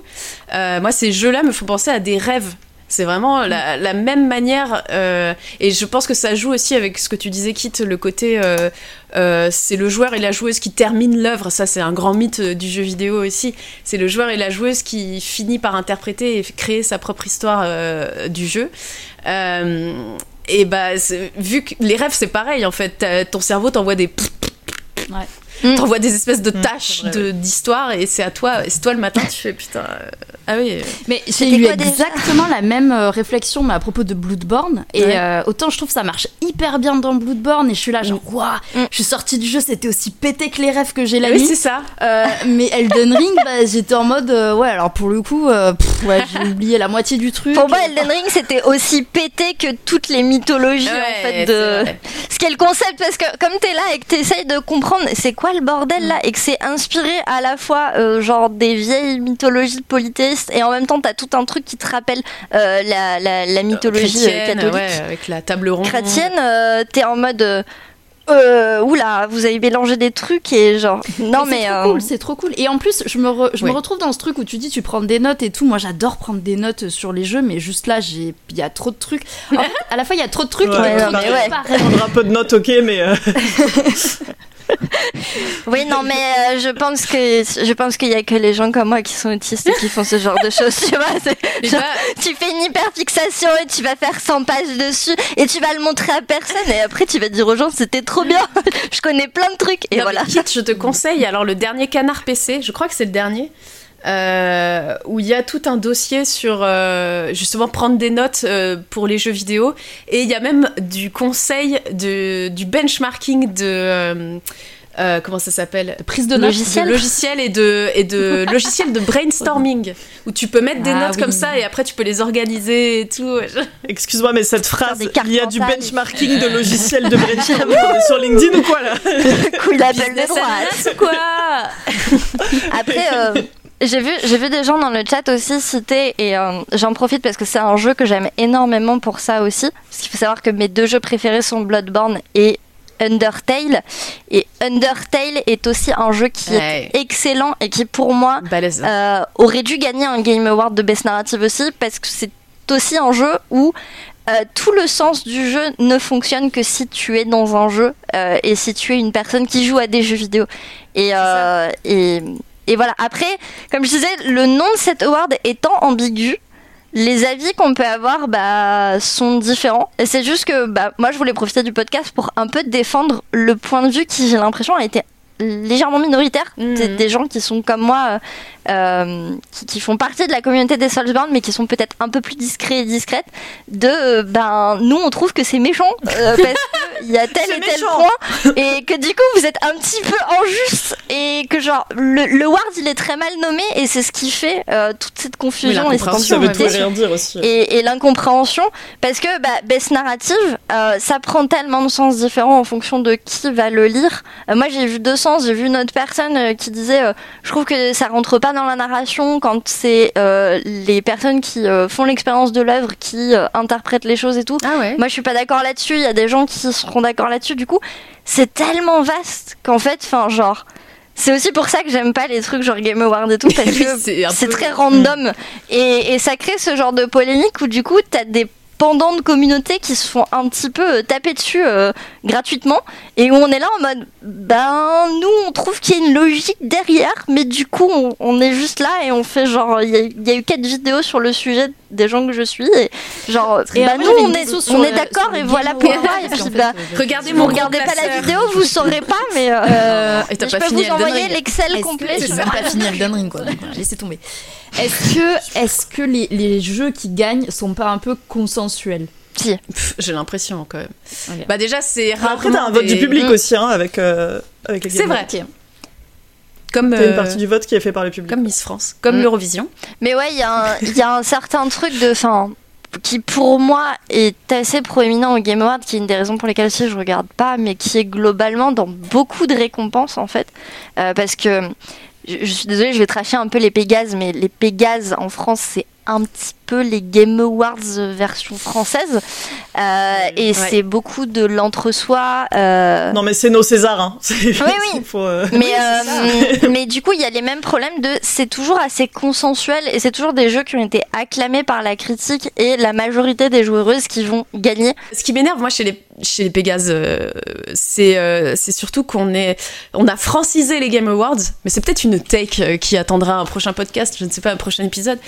Euh, on a francisé les, Game Awards dans le sens où, en France, la culture, il faut que ce soit un truc euh, Ouais. Oui, euh, raffiné alors qu'on parle de jeux vidéo quoi. Enfin, au vraiment, secours, mais grave. Ça Euh, s'appelle et les Pégases, euh, quoi. Je, je Ça s'appelle dans un les studio, je peux vous dire, on n'est pas raffiné. Hein, vraiment. euh. Ça s'appelle Les Pégases. Ça a lieu, je crois que la, la première édition, en tout cas, ça avait plus ou moins lieu dans un théâtre avec des gens très bien habillés. Ouais, calmez-vous. Enfin, euh, Hmm. pff, Oui, c'est ce le jeu côté, vidéo. euh, c'est ce côté genre euh, le euh, où aussi ça vient des gamers qui essayent de prouver que le jeu vidéo, tu vois, c'est c'est un un genre. Art. Ah, Ouais, puis il y a le côté voilà. c'est français. Mais on peut, ça, ça peut être un art sans qu'on soit Ouais. Et oui, c'est vraiment. euh, Oui, non, mais Ouais. c'est ça, au secours, quoi. euh, L'art et la culture, c'est censé être accessible à tout le monde. Hein. Sachant Euh, que Prika nous rappelle que euh, Francky Vincent a été fait chevalier des arts et des lettres euh, cette semaine, donc. euh, Et sachant que en plus en termes d'accessibilité, euh, les Pégases ne sont absolument pas accessibles, notamment euh, à des petits studios qui essaieraient de faire connaître leur jeu, parce qu'il faut, faut payer payer. 400 euros pour faire partie Je des de nominés. Et encore, euh, je, je sais plus, c'est Ah pas plus de 400, mais euh, il y avait euh, notamment, euh, je sais plus comment il s'appelle, mais l'un des créateurs de Night Call qui en avait parlé sur scène lors de la toute première cérémonie.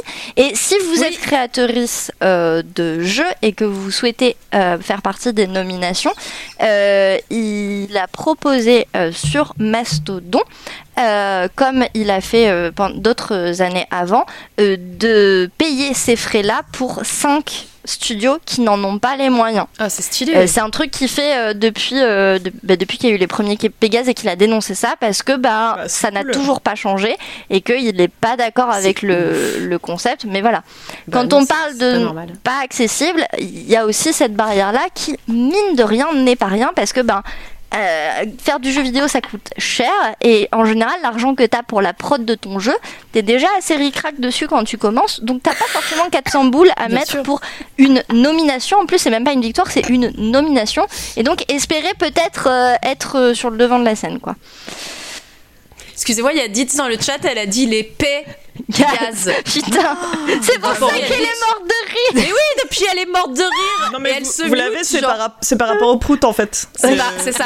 C'est par rapport à quand les fesses elles font. Tu Voilà. vois ou pas Là, j'ai rigolé parce et que qu'après il y a une euh, j'ai vu la réaction de Queenie surtout.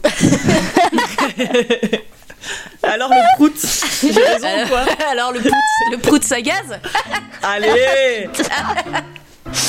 Mais du coup, petite euh, sa commu qui pète maintenant. Parce que euh, putain, j'avais un truc intelligent à dire et l'autre elle a pété dans le chat. Elle a pété dans le chat là, putain Oh la com de toi, elle pète dans le chat là, mais c'est pas. Love is just a history that they may prove, and when you're gone, I'll tell them my religion's you. When punctures come to kill the king upon his throne, I'm ready for their stones. I'll dance, dance, dance with my hands, hands, hands above my head,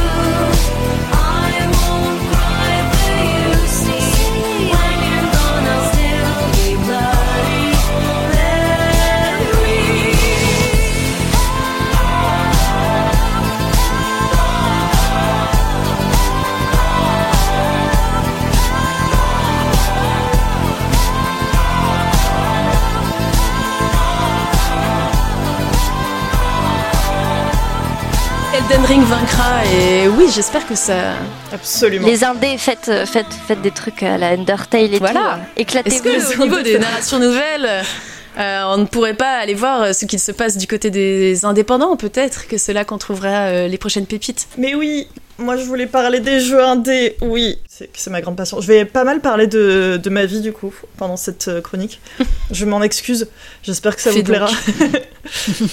mais du coup, bah, on a parlé des point and click euh, qui sont pas forcément indés, mais qui étaient pas genre, c'était pas les, les jeux genre en mode triple A énorme sortie non plus, tu vois, à l'époque. Je pense pas qu'il y avait vraiment des studios indés, mais, euh, mais euh, c'était ce qui se faisait de plus petit, on va dire, allez. Hmm. Mais euh, ouais, en gros, moi j'ai- j'ai un- une espèce de grosse passion pour les jeux indés. Et euh, il y a plusieurs choses qui euh, m'interpellent, euh, voire euh, qui m'énervent, mais aussi beaucoup de choses positives. Donc euh, vous allez voir. Donc je parlais de Ah. unpacking tout à l'heure, par exemple. Mm. J'ai 55 heures dessus, Ouh sachant que le jeu. T'allais dire j'ai 55 ans. Dans 55 heures dessus, sachant que le jeu dure, allez, 3-4 heures max. 55 heures Oui, D'accord. tu l'as bien pensé hein Tu fais quoi du coup? Tu refais le jeu? Tu le refais en en boucle boucle? D'accord. Ouais, mais parce qu'en fait, ce jeu, c'est c'est le genre de jeu où je peux faire autre chose en même temps, tu vois. Donc, Ouais, euh, je, je, je- je par exemple, je, je regarde une série, je fais un truc comme ça et je joue à Ouais. Unpacking en même temps, quoi. Mais euh, ouais, là, par exemple, je, je prends ma bibliothèque Ah. Steam sous les yeux. Eh ben, moi, je viens de faire pareil. des indés, quoi. Je viens de faire pareil pour regarder mes heures sur Dome Keeper, j'en ai 69. Bon, ok. Bah, voilà. et euh, ouais, donc euh, je vis pour les jeux en deux, mais indé, pardon, mais ou yodé. Yodé, ouais, Je vis Yodé. également. les fameux. Je vis également grâce aux jeux indé, puisque je bosse pour un studio indé. Waouh Et oui. Et alors, c'est plutôt une chance ou, euh, ou une euh, défaite? Eh bien, justement, nous allons en parler. Et d'ailleurs, euh, Queen a eu euh, l'occasion de me voir bosser à la Paris Games vrai. Week. Rapidement. Et toi aussi, tu as eu l'occasion de me voir bosser. Absolument. C'était Est-ce que- merveilleux. Est-ce que, je bossais bien? Ça t'a plu? C'était incroyable. Je me suis dit, oh, waouh, quelle bosseuse. Et Queenie, euh, Queenie elle bossait bien aussi? Non, mais ça, on en Moi, reparlera. toujours. Si, si, elle bossait très bien et elle avait pas les Igal, meilleures conditions. hein. On va pas- Vraiment. Mais euh, oui, en gros, moi, j'avais jamais bossé pour un studio avant de bosser pour euh, le studio pour lequel Mm. je bosse actuellement et que je ne nommerai pas parce que le stalking. Mais, euh, mais j'avais bossé dans le jeu vidéo, donc j'avais bossé pour des médias, pour des agences, et à, chaque fois, on va dire que l'ambiance n'était pas ouf, quoi. On va dire qu'on était quand même une grosse majorité de mecs, très peu de meufs, et les meufs, on les écoute pas trop, tu vois. Elles sont là pour les quotas. Bah alors. euh, Classique. elles font joli. Euh, un de mes patrons m'a déjà dit, m'avait dit, euh, ouais, au début, j'étais pas sûre de t'embaucher parce que j'étais pas sûre que tu t'y connaissais en jeu vidéo et j'ai vu que t'avais une Triforce au poignet, donc je me suis dit, ouais, c'est bon, elle s'y connaît. Oh waouh Alors que mon genre- Dieu. Cite-moi tous les jeux vidéo. Ouais, c'est ça, mais surtout qu'en plus, Zelda, c'est quand même hyper mainstream, Bah ça veut ouais. rien dire, quoi, vraiment. Et là, tu lui as dit non, en fait, c'est le logo de Charmed. Euh, Oh putain, J'aurais dû lui répondre, c'est quoi Zelda je sais pas ce que c'est. Ah oui, Zelda, le trois triangles, c'est joli. Ah non, j'ai juste fait, bah, j'ai vu ce triangle chez le tatoueur, je me suis dit trop cool. C'est le Triskel, tu sais, breton là. Ah oui, c'est ça. Ouais, je, j'y suis bretonne, ouais. mais euh, du coup, en fait, arriver dans le milieu indé, mais ça, ça a été euh, genre euh, une explosion. Genre, c'était vraiment, c'est incroyable le milieu dans lequel je me suis retrouvée. Ce milieu de pipou. Ouais. Bon, il n'y a, pas- y a pas que du pipou, mais vraiment, le... c'est tellement plus safe que toutes les boîtes dans lesquelles j'ai pu bosser. J'ai aussi beaucoup de chance que le studio dans lequel je bosse, euh, il, il est, euh, il est pipou. Hein, genre, euh, on fait pas de crunch, on, on est bien payé. euh, Oui, ça s'appelle Il les il conditions normales qui sont mises en place. être. On est dans des conditions de travail à peu près correctes. Oui, mais malheureusement, dans Et cette ça- vidéo, euh, c'est à noter que. que Ouais, il y a un petit effet waouh euh, quand tu vois la fiche de paye et les conditions. tu fais ça, ah ouais. bon, vous êtes sûr? Parce qu'on, enfin, Comme les crêpes. Euh, j'ai beaucoup de. J'ai beaucoup de collègues qui ont bossé dans des gros studios, euh, notamment euh, chez Ubisoft, et ils sont tous trop bien. Vraiment, moi, je suis très contente de n'avoir pas été embauchée quand j'ai passé mon entretien chez Ubisoft parce que je vois les traumas de mes collègues. Mm, mm. Vraiment, c'est genre, euh, ils n'allaient pas y bosser en fait, tout simplement. Soi-disant, ils sont en train de changer parce qu'ils ont changé de direction et tout. Moi, Bon, je pense, on se fera pas sponsoriser par Ubisoft pour ce podcast. Ok. J'en avais pas l'intention, rassurez-vous. Tu comptais, tu comptais te faire sponsoriser par Ubisoft, c'est bon. Ça va. Non, mais il n'y a pas qu'Ubisoft en vrai. Enfin, je, je pense que tous les gros studios. euh, c'est- Ah bah le QD Et, dont euh, on parlait tout à l'heure aussi, je pense que Ah bah oui, oui. Mais de toute façon, enfin, c'est pas des trucs que je, je, je dis pas des trucs secrets. Ouais, oui, mais c'est c'est c'est connu. Ah oui, aux oui, infos, oui. que tout ce que Ah bah il y a eu des enquêtes, hein, euh, euh, il y a eu oui, des oui, témoignages, il y a eu Bah des oui, avec- procès, enfin genre euh, tout, tout ça est très connu. hein. Et il y a encore des trucs, ouais, donc. Euh, Après, dans l'indé, il y a aussi le côté que les, comme les studios sont plus petits, bah, euh, les choses se voient, tu vois. Enfin, tu peux pas faire euh, des, des trucs de ouf parce que, genre, tout le monde voit Mm. tout, puisqu'on est genre euh, 15 max, quoi. Donc, euh. Dans un open space, j'imagine. Et euh, et il y a aussi le fait que bon, le, le jeu vidéo ça s'est amélioré aussi, hein, même euh, dans le, le milieu pro, bah, surtout depuis que des personnes courageuses euh, se sont exprimées, bah, euh, maintenant euh, les studios peuvent plus trop faire n'importe quoi, même si bon, je pense que euh, ça continue de pas être non plus ouf ouf, mais ça progresse Mm. doucement. Et surtout, moi ce que j'adore depuis que je travaille dans les milieux indés, c'est euh, l'ambiance inter-studio en fait. Ouais. Il y a zéro concurrence. Et j'ai trouvé ça ouf. La première fois que je suis allée sur un salon avec euh, mon studio, c'était euh, c'était à Londres, c'était le GX. Et moi, je, je m'attendais un peu à un truc où genre chacun reste avec soi.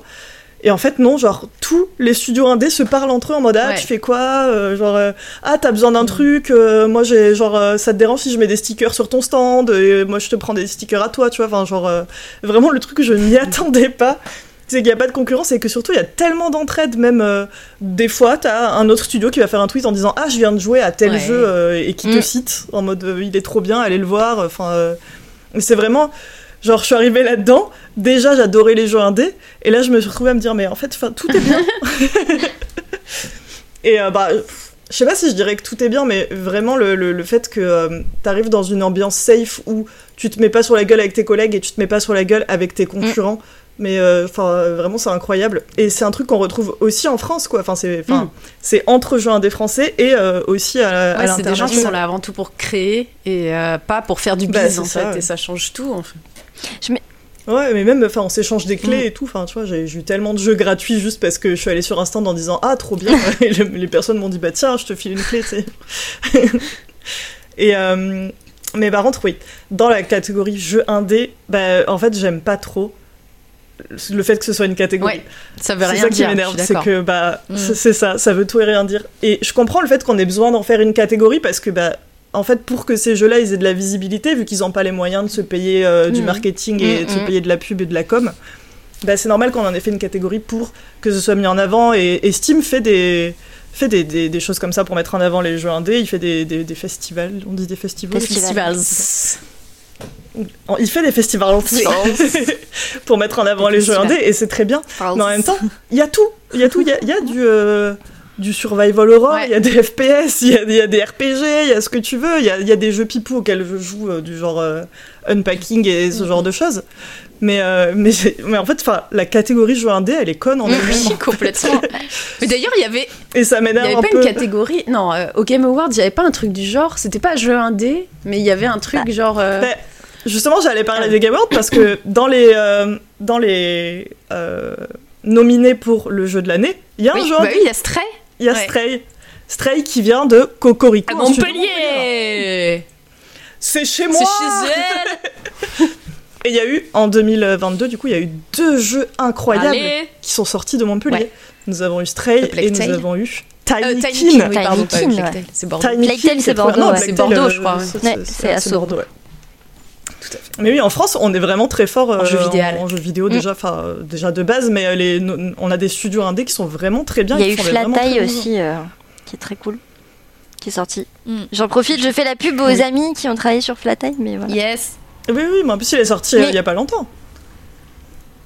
Mais euh, ouais, du coup, moi, c'était un peu ce truc-là de, Ouais. en- de- d'avoir le cul entre deux chaises parce que bah, c'est bien qu'il y ait une catégorie indé justement pour pouvoir mettre en avant euh, les petits studios. Mais d'un autre côté, est-ce qu'on peut pas juste les mettre en avant dans leur catégorie Ouais. Tu vois, euh, Steam, au lieu de faire une catégorie indé, il fait, une- il fait genre un festival RPG Ouais. et il va mettre en avant des petits jeux de studio indé. Tu t'as pas besoin de les mettre dans la catégorie jeu Mm. indé. Et j'ai l'impression qu'en fait, dans l'imaginaire collectif, quand tu dis jeu indé, bah, les gens ils voient les jeux de chill en fait. Ils voient du Stardew Valley, ils voient, enfin je sais pas si c'est vraiment indé, mais enfin ils voient ce genre de jeu Mm. en mode euh, bah, unpacking, euh, des petits Bah, jeux. ils mignons, voient les euh, Wholesome Games, quoi. Oui, c'est Que ça. la partie Oui, ça, Wholesome voilà. Games de, de ce qu'on appelle la grande catégorie jeu indé, ouais. Ouais. Mm. Et, et moi j'adore ça, hein, je- genre euh, là dans les jeux auxquels j'ai le plus joué, je regarde, j'ai Potion Craft, Ah j'ai euh, Toem, euh, j'ai bah, Stray, euh, qui est peut-être un peu moins euh, chill, mais qui est quand, Quand même quand pas non plus euh, un truc Ça va, hardcore ouais. quoi. Mais oui, Haven Park, euh, que des trucs. Chicory. Ah, Chicory, c'est vrai. C'est Lena. Rain qui a fait les Ah ouais. musiques. Elle est trop forte. Et euh, Mais ouais, mais en fait, c'est- devenu un peu genre jeu indé, les gens ils voient un peu ça, tu vois, alors que c'est tellement. C'est tout en fait. Mm, mm, oui. Enfin, Vampire Survivors est un jeu indé. À partir de là, ça n'a quand même Bah, aucun rapport avec. Puis Euh, ouais. le, je crois que Outer Wells, il est, jeu- Ah, il est indé indé aussi. C'est un studio indé, je crois. hein, ouais. Ah ouais, peut-être. Bah, j'imagine. Ouais. C'est ça, c'est ce que j'allais dire. c'est ça. Est-ce que c'est oui. toujours d'actualité Comme c'est- le comme c'est dit oui, dans le euh, chat, c'est les jeux auto-édités jeu indé, euh, Est-ce que aussi. euh, on est passé à autre chose C'est toujours. c'est euh, le jeu de- de- de- d'un mm, studio ah. euh, qui, qui est. Est-ce que c'est ouais, est-ce que c'est juste un studio euh, qui a euh, au niveau du financement euh, qui a euh, qui a pas mis autant que ce qu'il aurait mis dans un triple ou double A euh, c'est c'est toujours euh, Mm. C'est un peu compliqué, surtout du côté public, Bah en ouais, fait, tu sais parce pas. qu'autant Mm. euh, tu peux savoir les financements quand t'es dans Mm. le truc, mais quand t'es du Puis, côté public, c'est des questions Surtout, auxquelles ça, tu n'as enfin, pas accès. en fil fait. des années, général, ça perd de plus en plus son sens parce que des fois, on fout dans un dé des trucs qui ont des budgets quasiment similaires à des triple A ou des C'est équipes quasiment similaires à des triple des, des triple A et du coup, t'es en mode, bah, là, on n'est plus dans Mm. Ouais. du jeu indé. Et puis c'est pareil, t'as une différence entre euh, le jeu fait par une personne solo dev euh, qui s'est démerdé pour faire le truc et un jeu où il y a quand même une vingtaine de personnes dessus, qui a eu des financements et où Mm. enfin t'as plus une équipe. Et pourtant les deux c'est classé dans un dé alors que tu peux pas atteindre euh, Mm. les mêmes choses du tout. Et en fait, enfin le, le terme euh, de ce côté-là, je suis totalement d'accord avec toi. Du coup, le, il fait pas sens et il est un peu chiant parce que ça crée ce, ce clivage. Euh, par contre, un truc que je trouve cool dans les festivals Steam récents, genre les les NeoFest ou les NextFest, c'est que t'as pas de catégorie jeux indé justement, et il y a des jeux indés qui sont mis en avant. Mais c'est que des euh, Next Fest. Next Fest, c'est que pour les Ouais, studios mais indés. du coup, enfin genre le Steam Next Fest, ils sont classés dans leur catégorie. Et ça c'est cool parce que ben je vois de plus en plus de gens parler de ce festival là et ça permet de mettre en avant bah, que ces jeux là et en les mettant dans Ouais, leur ça, catégorie pour casser un Mhm. peu cette image de bah les jeux indés c'est Stardew Valley quoi. Et genre bah non. Ouais. D'ailleurs, le Next Fest, ils ont changé leurs règles et euh, on est un peu dégoûtés, nous, avec mon studio, parce qu'en en fait, avant, tu, tu pouvais y participer autant de fois que tu voulais. Ah Et la participation, elle est gratuite, vu que c'est pour Ouais. les jeux indés. Et nous, on y avait déjà participé, et là, comme le- notre jeu va bientôt sortir, on voulait y Ouais. participer, et ils ont changé leurs règles, ils sont là, non, non, maintenant, c'est une fois. Ah, euh, c'est chiant. Non. ça veut dire qu'on verra, il fallait dire on avant. verra moins de jeux. On Ouais, était c'est au niveau- au moment de la sortie. Bah quoi. Ça veut dire qu'on verra moins de jeux en cours de développement, quoi. Ils vont attendre. euh, Bah oui, c'est ça. Maintenant, les studios, ils vont pas, ils vont, Mais- ils vont attendre d'être Ah, c'est sortis. chiant. pour, euh, Ouais, c'est pas ouf. Mais bon, c'est c'est Bah ouais. vrai qu'il y a tellement de jeux, j'imagine qu'il faut faire un peu de place. Mm. euh. Ouais, mais après, c'est enfin, c'est con parce que tu vois, les indés, les studios qui ont pas beaucoup de thunes, euh, même montrer une alpha, si t'as une alpha Mhm. qui fait un petit peu de bruit, bah des fois ça peut être un Ouais, argument pour ouf. aller te trouver Bien un sûr. nouveau financement pour continuer Ouais. le développement de ton jeu. Du coup, c'est aussi péter la démarche que ça peut avoir de bah, te faire un peu de Mhm. promoting gratuit pour éventuellement aller chercher soit des aides publiques, soit euh, si t'as Mhm. besoin Bah, des, euh, des, éditeuristes euh, ou des gens qui investissent qui sont dans le privé. Donc c'est- Faut voir euh, Potion Craft comment ça a marché pour Ouais. eux, quoi. Genre, euh, ils ont sorti leur bêta il y a un an et genre, je- tout le monde a joué à Potion Craft. Genre, c'était ouf. Là, leur jeu, il est sorti en version complète il y a quoi, Ouais. une semaine. Mm. Ça a pas fait de bruit du coup. Ouais, ça c'est un peu le défaut. Donc, On a tous déjà Ouais. joué à, à Potion Il y a Craft. Valheim aussi, c'est un peu le même euh, Ouais, genre, je c'est vrai. trouve. C'est vrai que c'était un jeu indé. euh. Il était dispo en cours de développement il a été terminé. euh, Je sais pas s'il a été terminé ou pas, mais enfin bref, là aujourd'hui, plus personne s'y intéresse, entre guillemets. En Mm. tout cas, la hype est quand même bien redescendue. Ouais. Alors que c'est maintenant qu'il va sortir. euh, Enfin, c'est- ça Bah, c'est un peu compliqué. C'est pour ça que les, les, les, euh, les sorties anticipées, euh, c'est pas, c'est pas toujours la meilleure idée en vrai. Ouais. Parce que genre, ça- tendu, si t'arrives à créer une hype, bah du coup ta hype elle va disparaître avant de la sortie du jeu. Sauf si tu t'appelles Among Us. Ouais. Genre tu vas avoir ta hype deux ans après ta sortie. C'est ouf. alors que t'es en train de travailler sur un autre jeu parce que ça. tu crois Bah plus oui, du oui. tout. Mais du coup, faut que tu renouvelles, euh, enfin, faut que tu rajoutes des trucs tout le temps aussi. euh. Ouais, ça, c'était. Je me souviens que c'était une grosse question, euh, justement, les, les devs de Valheim, euh, quand, dans les interviews au moment de la hype sur le jeu, se posaient vraiment la question de est-ce qu'on embauche des gens? Il faudrait qu'on embauche des gens pour corriger les bugs, pour faire tout le travail de maintenance, euh, parce qu'il y a beaucoup de monde qui joue et on a plein de retours. Mais d'un autre côté, euh, on sait pas combien de temps ça va durer, donc euh, on peut pas non plus agrandir définitivement l'équipe. On est un Mm. peu euh, coincé, on sait pas quoi faire. C'est cool d'avoir Mm. du succès d'un seul coup comme ça, mais d'un autre côté, euh, euh, ils étaient un peu Ouais. euh, sur des œufs quoi. Il y a Nox Genesis qui dit que ça dépend aussi des éditeurs Ouais. et la liberté laissée, mais après tous les jeux euh, indés, les studios, les petits studios ont pas forcément Ouais. d'éditeurs. hein. Il y a des, Ouais. il y a des jeux qui sont sortis, qui sont auto-édités. Et il y a les systèmes, euh, ces dernières années, on a vu, euh, bah, notamment avec Joseph Fares et tout, il y a les systèmes de, euh, de grosses boîtes, genre euh, bah, Sony et. euh, C'était qui qui faisait ça? Je sais plus, enfin d'autres euh, grosses boîtes, peut-être Ubis, Acti- Activision, Ubisoft, je sais plus, qui faisaient en gros les, les nouveaux créateurs qui avaient un programme comme ça, ils donnaient de la thune à des créateurs, dont Joseph Fares qui a pu faire A Way Out comme ça, en, en mode tu, fais, tu fais ton truc quoi. Tu fais ton truc et nous on se donne bonne conscience en mode euh, oh regardez on aide les petits. euh, C'était euh, et pareil, euh, bah, c'est No Man's Sky qui a été développé comme ça. Sony a balancé de la thune, a Mm. balancé un budget au studio.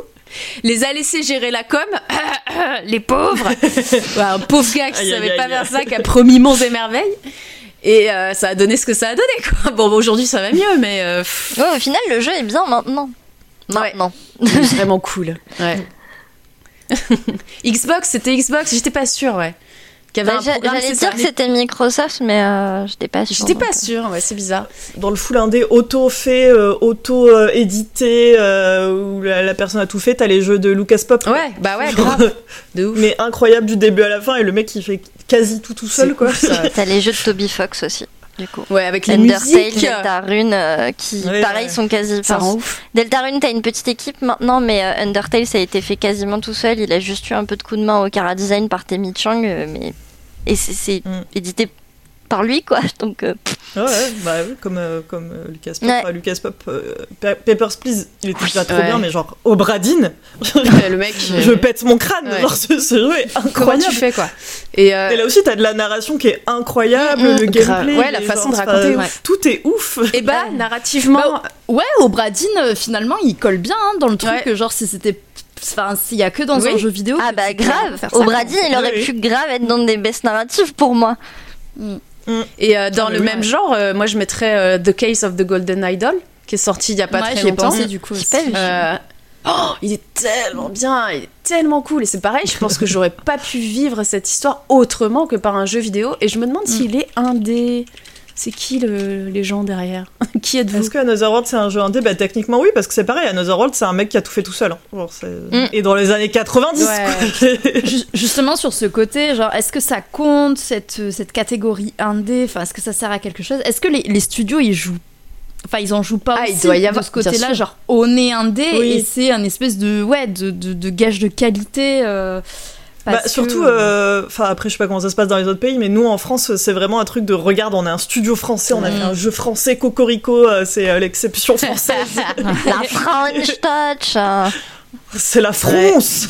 Et encore une fois, il y a ce Et côté. puis d'un côté, ouais. euh, oui d'un côté je trouve ça bien en fait de mettre en avant euh, des jeux qu'on fait ici et de faire euh, euh, travailler cette économie là Ouais, en bien fait. sûr. si- bah, après on reste sur des un peu des des mouvances capitalistes, mais nous vivons dans Tout une fait, société. avec, La saucisse, la saucisse. Et il y a La saucisse. saucisse. Et il y a, il y a quand même euh, toujours ce côté, je trouve, euh, en tout cas quand ça devient un argument marketing d'être indé, il y a quand même ce côté de non mais nous ça va pas être euh, le pam pam boum boum là de votre truc. là. Ouais. Nous, Ouais. Ça, ouais. Nous on est indé, on va vrai. vous faire Ah, surtout, en, surtout France, ouais, on a Bah oui, mais toujours on a côté-là, un ouais. problème quoi.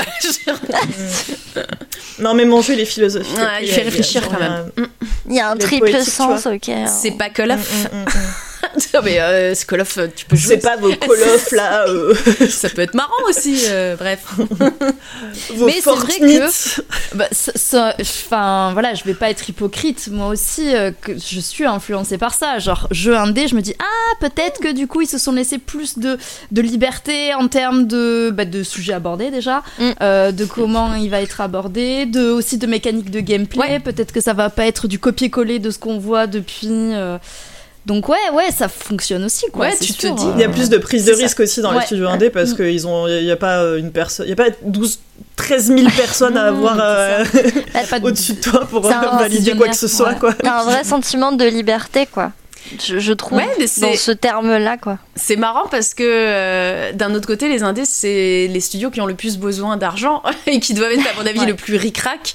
Euh, là où Ubisoft pourrait se, de se dire bon, bah, moi je fais. euh, et c'est peut-être pour ça qu'il y avait eu ces fameux financements de studios indés par des grosses boîtes à un moment donné en mode do your thing. quoi. Euh, en France aussi, on a beaucoup de chance d'avoir euh, quand même euh, les régions et Ouais. l'État qui sont prêts à financer euh, le jeu vidéo. Ouais. euh, N'oubliez pas. hein, Sachant que malheureusement, euh, il y a eu euh, il y a une très bonne vidéo de H, euh, qui est euh, une vidéaste que je vous recommande, euh, qui a parlé euh, du, du malheureux problème des aides publiques en France, euh, qui souvent euh, finissent quand même par financer Ouais. les grosses boîtes. Bah, comme le plus cinéma. que les indés. Et euh, du coup, Oui, bah. ça utilise les exacts mêmes ressorts. Et on a la chance de les avoir et il faut genre pas cracher dessus. Mais c'est vrai que genre c'est pas tout beau tout rose et, et, et c'est chiant. Parce que ben on, on est l'un des rares pays, voire je sais même pas si dans d'autres pays ça existe ce Si, genre je crois, mais euh, je saurais pas te dire lesquels, mais il me semble que ça existe dans quelques pays. euh. Mm. Mais, euh, mais c'est encore détourné par le capitalisme et ça casse les couilles. Bah, euh, comme tout. Voilà. C'est vrai qu'il y a Paul dans le chat qui dit un studio indé qui sortirait un jeu considéré comme classique, ce serait mal, mal vu par les joueuses. Et genre, Ce serait pas je mal. sais hein. pas si ce, ce serait pas mal vu, mais il marcherait Ouais, c'est pas ça. aussi bien, je pense, parce que ce serait un peu en mode bah oui, d'accord, c'est Oui, le c'est même ça. jeu auquel j'ai joué euh, sur Ce ma serait Switch. pas malin parce que du coup, euh, bah, tu ferais la même chose que ce que ferait un gros studio, mais avec moins de moyens.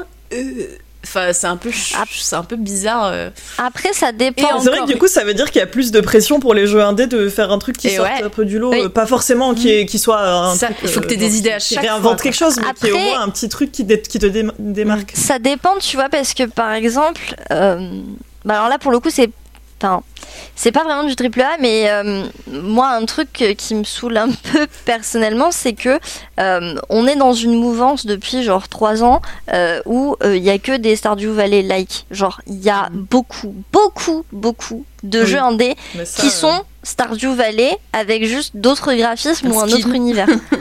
et euh, et en fait ça continue de sur la mar- tendance. et en fait ça continue de marcher du coup et puis il y a aussi des studios indés indés donc ça c'était le côté ça m'énerve parce que bah ça me saoule d'avoir 12 000 Stardew Valley alors qu'on pourrait faire autre chose avec cette formule là mais bref Mm. Euh, et après t'as des jeux qui euh, essayent de jouer sur la mouvance euh, essayer de refaire des jeux anciens Oui, aussi. du coup, oui. qui font pas des triple A actuels, mais qui essayent de reproduire des expériences, genre des jeux qui essayent de, de reproduire des ambiances euh, jeux textuels euh, Mm. du début du jeu vidéo ou ce genre de choses. Donc, je dirais que soit ils jouent sur l'aspect nostalgie, soit t'as des jeux indés qui recopient d'autres jeux indés, mais c'est vrai qu'ils essayent jamais de copier du triple A parce que, euh, c'est- enfin, genre, t'as pas les mêmes thunes, quoi. Ouais, je pense que c'est chaud. C'est aller droit dans le mur, quoi, de copier le triple A. euh. Mais oui, effectivement, d'un autre côté, tu peux pas avoir l'idée du siècle à chaque jeu, quoi. Donc, euh, Non, non, mais au moins avoir un truc qui Ouais. te démarque, tu vois. Par exemple, si tu fais un jeu classique, et ben, t'auras une, euh, une, euh, comment on appelle ça, des graphismes Oui, ça. complètement différents, une direction Je pense que ça, complètement ouais. différente. euh. ou alors tu vas. Genre, tu vois, un jeu d'horreur, mais complètement pipou. J'adorerais ça. Bah, ça s'appelle mais Kirby. Cult, of the Lamb. Bah, c'est pas si pipou parce que bah, t'as c'est ça. quand même les couleurs un peu sombres et tout. mais euh, euh, ou alors, ce qui se fait beaucoup, j'ai l'impression aussi, c'est mélanger des genres. Dire, euh, bah ouais, je vais faire un RPG euh, roguelite, euh, de faire ci, de faire ça, de mélanger deux genres et, et le faire bien. Et, euh, et là, tu te démarques. euh, Enfin, ouais, je pense que tu peux peut-être t'en sortir comme ça. Si t'as pas l'idée euh, narrative du siècle, si t'as pas l'idée de mécanique du siècle, essayer de mélanger deux ou trois genres. Mais trois genres, ça va devenir compliqué. Mm. Qui ne soit pas Stardew Valley. Moi, il y avait un jeu que je kiffais trop quand j'étais gamine, c'était Pokémon Snap. Ouais. Mm. C'était qui du coup bien. était un triple A et genre maintenant il y a, en ce moment euh, ils ont ressorti du coup Po- New Pokémon Snap qui est incroyable il est trop bien et il y a plein de jeux qui indés qui font de la photo et qui du coup Oui, sont vrai. sur le même concept Bah, mais, que- Alba. mais moi j'adore Ouais. vraiment Alba mais c'est euh, meilleur jeu de 2021 pour moi tu vois Il y a eu Pepper il y a euh, Pupperazzi, il y a Toem, euh, il y a. euh, Attends, il y en a un auquel j'ai joué il y a pas longtemps, où je l'ai mis. Penko Park, voilà, qui est trop bien. Mais ouais. Mais genre, moi j'adore ce genre de jeu, et tu vois, ils refont pareil que Pokémon Snap a fait, mais ça, ça marche trop les. Pokémon-like aussi, il y a des, il y a Ouais. des euh, jeux indés qui essayent de faire développe, Pokémon-like, euh, genre euh, c'est Dungeon Monster, je crois. Enfin, je sais plus, t'as un jeu comme ça où tu explores des donjons et en même temps tu, tu, tu as des monstres et du coup un, c'est un. Pokémon-like. T'as, euh, je sais pas si Temtem rentrerait dans la catégorie Voilà, indé. euh, parce que pour le coup, c'est un gros Pokémon-like en mode euh, MMO. Du coup, c'est vrai que Pokémon, c'est l'un de ces jeux où les gens se sont permis de se dire, bah, on va faire quelque chose, mais aussi parce que c'est l'un des genres où il n'y a pas d'autres gros studios qui essayent de faire la même chose. Genre Pokémon, t'as que le fait Pokémon. euh, C'est aussi le fait que c'est très. Excusez-moi du terme que Mm. j'aime pas du tout, mais c'est très casu, tu vois. Genre, c'est- c'est. C'est des jeux qui sont accessibles à Mais tout c'est le pour monde. ça en fait. qu'en fait, ça a pas trop de sens de dire que, euh, ouais, s'il y a des studios indés qui commencent à faire des trucs euh, triple A, en fait, euh, je pense que le, le truc triple A, c'est surtout qu'on qu'on est capable d'identifier quelques gros studios qui ont une ou plusieurs licences phares qui vont revenir tous les ans, en fait. Je pense que c'est plutôt ça qu'on voit dans, dans ce schéma-là. Et du coup, Enfin, les jeux indés ne réinventent pas sans cesse euh, l'eau chaude, quoi. Enfin, euh, c'est euh, c'est aussi des. Oui, mais ils doivent apporter un petit truc, quoi. Il faut qu'il y ait un truc en Ouais. plus pour que ça te saute aux yeux, en fait. Ah Bah, je dirais aussi qu'ils prennent plus de risques sur ce que tu disais tout à l'heure, sur la direction artistique, là où euh, bah, les gros studios misent beaucoup sur euh, le photoréalisme, euh, ce qui est pas Ouais. possible. Et tu sais quand t'es indé que tu pourras pas y... Enfin, Oui, puis les gros studios, enfin, je suis désolée, mais ce qu'on voit avec euh, le Pokémon euh, Saphir et Ruby, là, enfin, ils peuvent se permettre de sortir un jeu qui est dégueulasse, qui est tout buggé, Ouais. et il marche quand même de ouf, quoi. Ouais. Ouais. C'est Ouais, Violette et, euh, et, Oui, euh, pardon. Et Scarlett. Euh, pardon, pardon. Et- et je, je- Carla. je me suis perdue dans mes Pokémon. non, mais t'inquiète. Mais, euh, Bah, depuis qu'il y en a plus que 150, C'est ça, ça, me. mais le truc, c'est que, genre, il est incroyable ce jeu, il est trop bien. Mais, mais il est dégueulasse, moi j'y n'y arrive pas. Genre, il est- j'ai des bugs tout le temps, c'est moche. Vraiment. Les Pokémon Beat, euh, bon, ça fait rire 5 minutes. euh, au bout d'un Pokémon. Beat. T'as pas vu ces vidéos Oui. Mais oui, mais t'as des de Pokémon. Euh, t'as des espèces de Pokémon, euh, je sais pas, des espèces de topiqueurs un peu géants quand ils attaquent, ils s'agrandissent et ils tapent sur le sol. Sauf qu'ils apparaissent pas au bon endroit. Ils apparaissent euh, entre les pieds du personnage. voilà. Et ça fait des images genre ouais, Ok. d'accord. Il y en a qui. Ouais, c'est marrant quand tu parlais des jeux euh, qui, qui vont chercher dans les anciens, euh, dans les anciens temps du jeu vidéo, notamment dans les jeux textuels et tout. Il y a un jeu que j'adore, c'est World of Horror. Ah oui, je t'ai vu jouer à Oh là là, il est trop cool ce jeu. Et euh, Je- La, la DA m'a bloqué. ah mais justement euh, la DA, euh, ça fait partie du truc génial. C'est euh, Junji Ito, quoi. C'est Junji Ito, genre. ah là aussi, on revient sur l'horreur cosmique là. C'est et euh, bah, en ce moment, je suis en train de faire Faith. J'étais persuadée que c'était un, re- un, un remaster d'un jeu des années 80. Il me semblait l'avoir lu quelque part, mais pas du tout. C'est Mm-mm. vraiment. Je connais pas. C'est le jeu du prêtre, euh, tu vas exorciser, et puis en fait, tu découvres que. Ouais, hop, bah peut-être que la narration, elle est pas dans le bon ordre. enfin bref, c'est assez rigolo. Et, euh, et ouais, et pareil, ça aussi dans le genre de expérience que j'aurais, je peux vivre qu'avec du jeu vidéo. Je pense que Faith, euh, ça, ça en fait sûrement partie. Peut-être que le Moi j'ai pensé. euh, cinéma aurait pu faire un truc pardon. du genre, mais J'ai pensé à Stories euh, Untold. Oui, de ouf. Euh, J'étais en notamment le- penser. la première. celle où Ouais, tu joues, qui- t'es dans le grenier sur l'ordinateur, ouais. Mm, mm. Bah ouais, de ouf, carrément. Et euh, il y a un truc vraiment intéressant, mais on n'en dira pas plus. Mais euh, voilà, c'est du, c'est, c'est- voilà, ça reprend euh, le début du jeu vidéo, le jeu textuel, et il y a une narration qui aurait pas pu se passer Autrement, autre part que dans un jeu C'est clair. Et j'allais dire, un truc que- qui est cool par contre chez les Indés, c'est que comme ils osent euh, faire des choses que les gros studios comme plein de ne font plus, c'est genre, bah, par exemple, les point and click que t'aimes beaucoup, Joule, il y a des studios indés qui essayent d'en refaire, et genre, il y a eu notamment euh, There is no game qui Ouais. euh, est, Oui, un, est un excellent point and click Mm. qui a fait un peu de bruit et qui a, qui a fonctionné, alors que ça, ça reprend du point and click qui est un genre qui, pour les gros studios, est considéré comme mort. Et t'as un peu Oui, ça bah. avec les RTS aussi. Ça me cringe Euh, un peu à l'ancienne. FMV pour ne rien vous cacher. Ah, c'est, particulier. particulier. hein, euh, Mais oui, mais ouais. justement, les jeux FMV, tu vois, tu trouves ça que par des studios qui euh, ont pas de gros moyens, parce que la FMV est complètement décédée pour les, les, les studios Ah oui, qui ont plein de thunes, alors que t'as plein de créations FMV qui cher. continuent de sortir. Euh, Il y en avait eu un en, en FMV aussi, non? Un point and click, euh, pas Her, Her Story, non pas Her Story. plus. Bah, comme je l'ai pas fait, je m'en rappelle plus, mais genre il me semble que t'as une meuf face cam qui s'adresse à la caméra. Elle, elle est pas influenceuse ou un truc comme ça. Et puis euh, tu Ah, bah, c'est la suite de. C'est le, c'est le deuxième entre Her Story et Immortality. Ah donc c'était euh, bien Her créateur. Story. Ah d'accord. Non, non, non, c'est c'est le- pas genre Gamer Girl ou un truc comme ça Je sais plus. Je l'ai pas on, fait. dirait, on dirait un porno pour un sel. Ouais, non, mais, le- non, mais justement, le nom, le nom était hyper ambigu et en fait, c'est. c'est Telling Lies. Telling Lies. Telling Lies, oui c'est ça, bravo, bien vu. Et De euh, Sam Barlow, du coup. On nous parle dans le chat aussi de Not for Broadcast qui est vachement Oh, bien. trop bien, Il for broadcast. ultra cool ce. Après, je, ce- je vois quelqu'un qui dit euh, faut payer des acteurs pour la FMV. Alors c'est vrai, mais il faut savoir que la plupart des gros studios, pour le photoréalisme, paient des acteurs Payent qui des vont acteurs faire de la motion capture ou de l'acting. Oui, Euh, ouais. Genre, euh, bah, typiquement Naughty Dog, euh, bah, tu payes des acteurs parce qu'il y a les actrices qui jouent les personnages et qui sont, enfin tout est tout est mocapé et en fait ça se passe comme Ouais. ça sur beaucoup de gros studios. Du coup. euh, toute façon, si tes, si tes jeux ils sont Bah ouais, t'as c'est des ça, hein. acteurs à payer dans tous les cas. Donc, euh, c'est un des mecs de l'équipe originale de Monkey. Mais euh, ouais, d'ailleurs, on se retrouve de plus en plus avec des.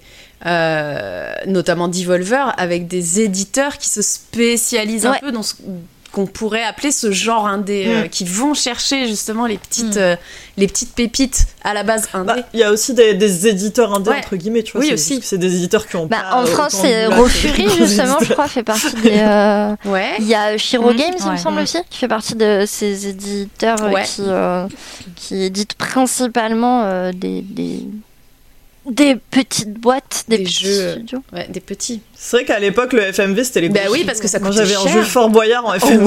Oh, le jeu méga cringe là Oui Et il y avait, oui, j'avais aussi, il y avait aussi un, un jeu de plateau. Atmosphère. Ah, c'était trop bien, Atmosphère. Ça. C'était genre Oui. moitié FMV, moitié plateau. Là, Ah, c'était incroyable. Je jouais tout le temps enfant Ah. Mais pareil, c'était le truc, ça te faisait flipper là, avec le méchant. Ouais, qui ressemblait à Palpatine. la- Ah oui. Tu sais qu'il y a une version DVD qui existe Mais oui J'avais oublié. Euh, ouais, je n'oublierai pas. Jamais. Tu Faut qu'on refasse une partie, euh, faut qu'on arrive à choper le FMV et qu'on fasse une partie à Monk Meuf de Atmosphère Ouais, mais- en live, ce serait trop bien. Ah, mais version, version Ouais. VHS par contre, parce qu'après il a été en DVD. mais En DVD, s'il est bien. plus beau. Ouais, moi. je- Ouais, j'ai joué à la version Il est DVD. plus beau. moi. Je veux Ils ont pris un BG moche. pour faire Euh. Non, mais dans le sens, là, le grain d'image et tout, fallait que ce soit un peu VHS, c'est encore plus flippant. hein. J'avoue, j'avoue. C'est vraiment, tu t'étais dans la Rochelle quoi. Genre juste tu te baladais dans la Rochelle au KLM. Ah, mais attends, t'étais même pas dans le Ouais. fort. Mais quel Si, est le après, but enfin c'était le but, c'était d'y Ah. rentrer, mais euh, genre, J'allais dire, ils avaient pas Ah. les droits en fait, ils ont Ouais, la c'est Rochelle. C'était Fort Boyau, euh, parce qu'on n'a pas les droits. en C'est fait, Fort voyez Boyau. Et où- oui, il y a, a Fort Fantasmagoria. Et la carte au trésor en fait. Ils cherchaient ça.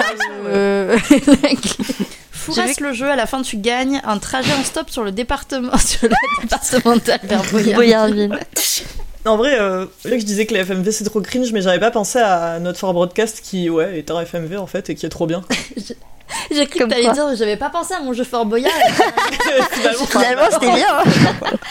Genre le père Fouras là, euh, au calme.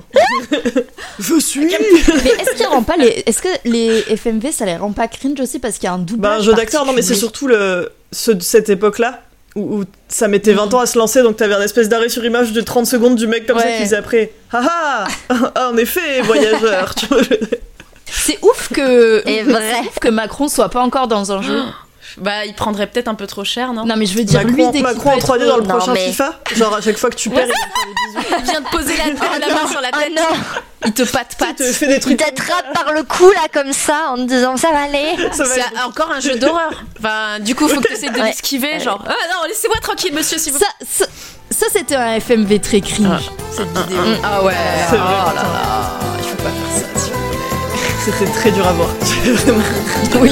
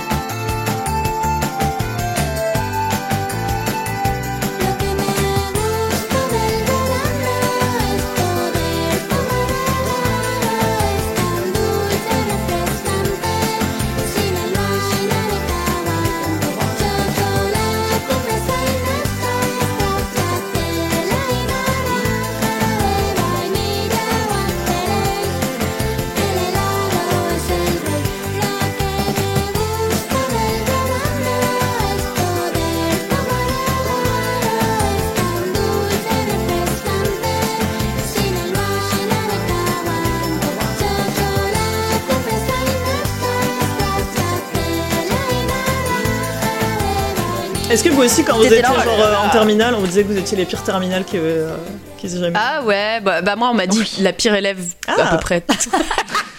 non, La peut-être pas. pire personne Ah, que j'ai jamais vue. De l'humanité. Non, mais depuis que j'ai vomi sans ma prof d'anglais, bon, ça a un peu changé. Est-ce que genre, c'était volontaire Avec quel âge Bah, 25 ans. 13 ans. J'avais. Ouais. C'était hier. J'avais 13 ans, je crois. 14 ans. Tu lui as vomi dessus, mais vas-y, dis en plus là. Euh, J'étais malade, je sentais que j'allais pas bien. Je faisais madame, est-ce que je peux sortir Est-ce que je peux sortir? Elle me disait non, non. Genre, elle pensait que je me foutais de sa gueule, je sais pas. Ce qui fait qu'elle m'a laissé sortir, je sais pas, peut-être que je suis devenue blanche à un moment donné. Elle m'a lancé- elle m'a laissé sortir au dernier moment. Euh, et euh, c'était trop tard. Je me suis levée, là, j'ai fait ouf. Ok. Pourquoi elle était à côté de toi Non, elle est... le temps que j'ai marché, j'ai fait deux ou trois pas et puis j'ai mais j'ai gerbé genre sur ses pieds, hein. J'ai pas Ouais. vomi sur sa tête quoi. Oui, oui, oui. Sur sa tête. Tiens, Le geyser. En l'exorciste. mode l'exorcisme. Et est-ce qu'elle a vomi en retour? Enfin pas que je sache. Bon après Ouais, je suis partie, hein. j'ai fait ce que j'avais à faire. hein. Ouais, ouais. Au revoir. Merci, bonne soirée. J'ai même pas dit sorry. Non. c'est vrai. Non mais une fois cette prof elle avait pété un câble et elle nous avait dit vous êtes des des putains de petits enfoirés de merde de 5 6 Très bien. parce qu'on était en 5 Mais est-ce que c'était vrai? Est-ce que c'était vrai? Et bah sur je ne sais pas et personnellement j'ai levé la main et j'ai dit excusez-moi comment on dit en anglais euh, putain Tant de de petits petits enfoirés de enfoirés. de merde les 5e 6 Alors moi, euh, j'avais une prof d'espagnol, euh, genre euh, avec un groupe de copines, euh, tu sais, on papotait, genre. et elle nous avait dit, oh la stontas Genre, ça veut dire les connes, tu vois, genre vraiment. oh les connes Oh et quoi ça? Eh, vous allez faire de vos gueules Callate la boca Moi j'étais j'étais plutôt moi, j'étais élève moyenne tranquille enfin voilà quoi. Mais euh, j'étais dans un groupe on était trois et euh, la prof d'anglais rend un, un devoir à, à- à une de mes potes et elle lui dit tu pourrais faire mieux si tu ne traînais pas avec des délinquantes 10 grosses délinquantes. Délinquante de cinquième, tu sais, genre. Yo, tu vas faire quoi? Elle dit des chewing-gums, la T'avais déjà des tatouages de chauve-souris à l'époque, c'est pour ça? Attendez, mais, mais, mais moi, mais moi je, je, je séchais les cours euh, c'était ma Ah. mère qui signait le mot euh, après. Genre, Sérieux? Même pas t'imiter la signature franchement, c'est mais, mais oui, c'est ouf quoi. Même ça, je pouvais pas le faire en fait. Parce que, bah, de toute façon, ma mère elle était ok. Donc, Non, en vrai, c'est euh, une bonne voilà. technique pour pas que tu Ah, fasses de conneries. Tu vois. Genre, euh, Grave. Si, si t'es si t'es autorisé, euh, t'as pas ah non, envie mais de- ça-. Ouais, ouais, ouais. De ouf. Mais je, je ça, euh, Grave. je suis pas sûre d'avoir des enfants, mais si vous comptez avoir des enfants, Ouais, je ça sais avec pas, vos hein. enfants. Ah ouais, ma meilleure amie Si c'était fais pareil, sa mère elle a connerie, laissé faut le faire à dire. peu près ce qu'elle voulait et du coup elle faisait pas de conneries en fait. Parce que genre, tu sais, t'as pas ce rush de ah j'ai fait un truc interdit parce qu'il y a rien qui est interdit. Bah, euh, c'est soit ça, Bah ouais. soit tu passes direct à la cocaïne, euh, mais en sixième, tu vois, genre yes, les sensations fortes. Alors ça, j'ai le droit, j'ai le droit, maman. C'est vrai que j'étais peut-être euh, responsable aussi. C'est- c'est Le j'ai droit maman, fois. te besoin. Et à mon avis, ça dépend des C'est enfants. vrai hein. que j'étais peut-être euh, responsable aussi. Putain mais ton j'ai droit maman il m'a tué. Ah, j'ai droit maman. J'imagine vraiment un sixième en train de se faire un rail devant sa Ouais, maman en ça. La narine rouge là. ah putain.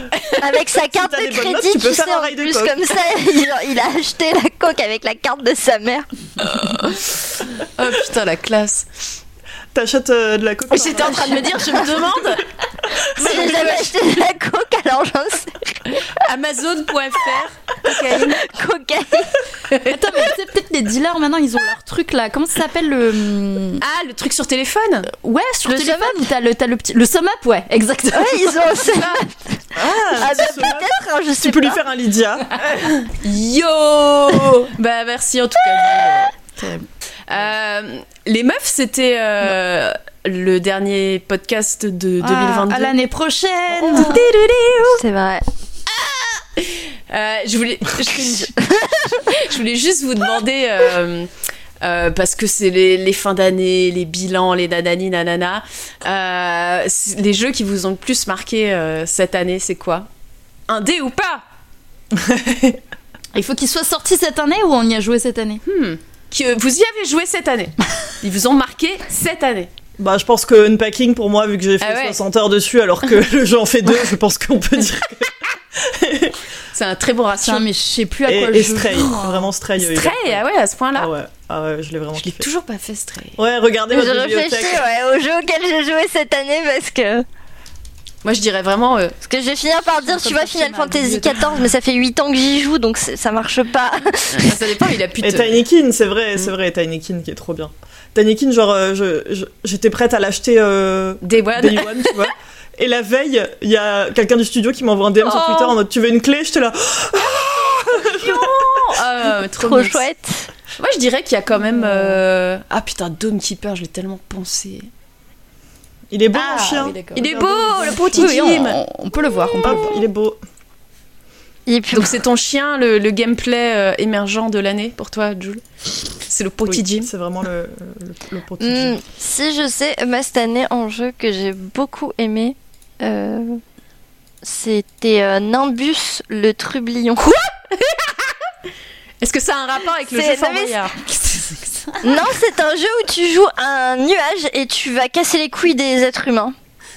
Validé. Allez C'est et c'est euh, et c'est extrêmement Ah. drôle et c'est pas du tout connu et je l'avais fait en stream et je me suis marrée de Trop ouf et euh, je l'avais pour fait le mettre dans ma découvrir à, à, à Sweet. Euh, il est pas très cher et, euh, et, et il est franchement très drôle et il se fait de manière euh, assez chill et du coup euh, c'est des petits niveaux, t'as des objectifs à remplir et tu, et tu es un nuage et globalement ton objectif dans la vie c'est péter les les, couilles Ah des oui. humains. Moi, pour mon jeu, Oui. franchement, j'ai envie de dire euh, Cult of the Lamb. Parce Ouais, que ah ouais. j'ai grave kiffé l'intégration de Twitch. Et euh, Ah, en fait, c'est un des rares jeux qui m'a fait dire Ah, ils ont compris.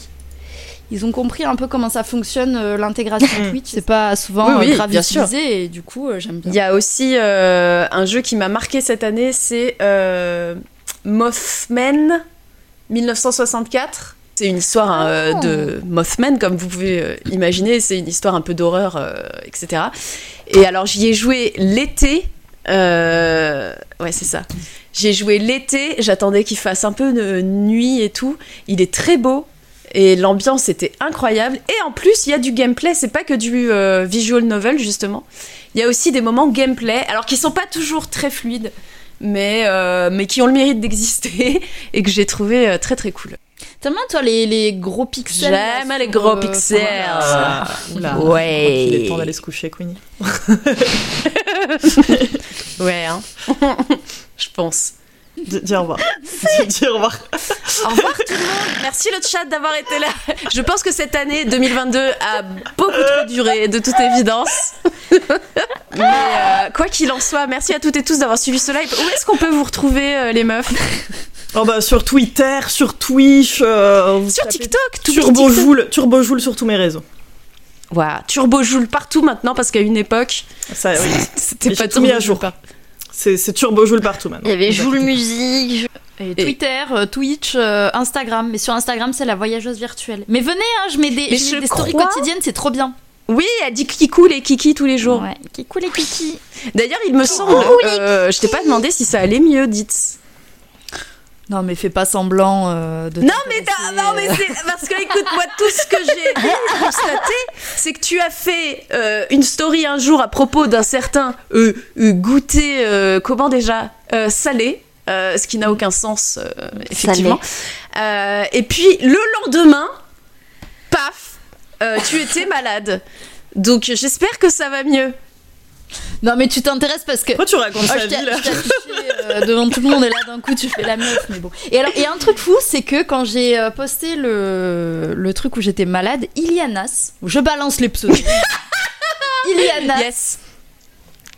Name dropping là m'a comme ça. répondu, euh, a répondu à ma story en disant à tous les coups Queenie elle va dire que c'est parce que t'as euh, bouffé le, le goûter salé. Putain. Et j'ai même pas répondu, j'ai Goûter salé. quand même, enfin elle va pas faire ça. Qu'est-ce que ce soit le Eh bah si affreux, affreux.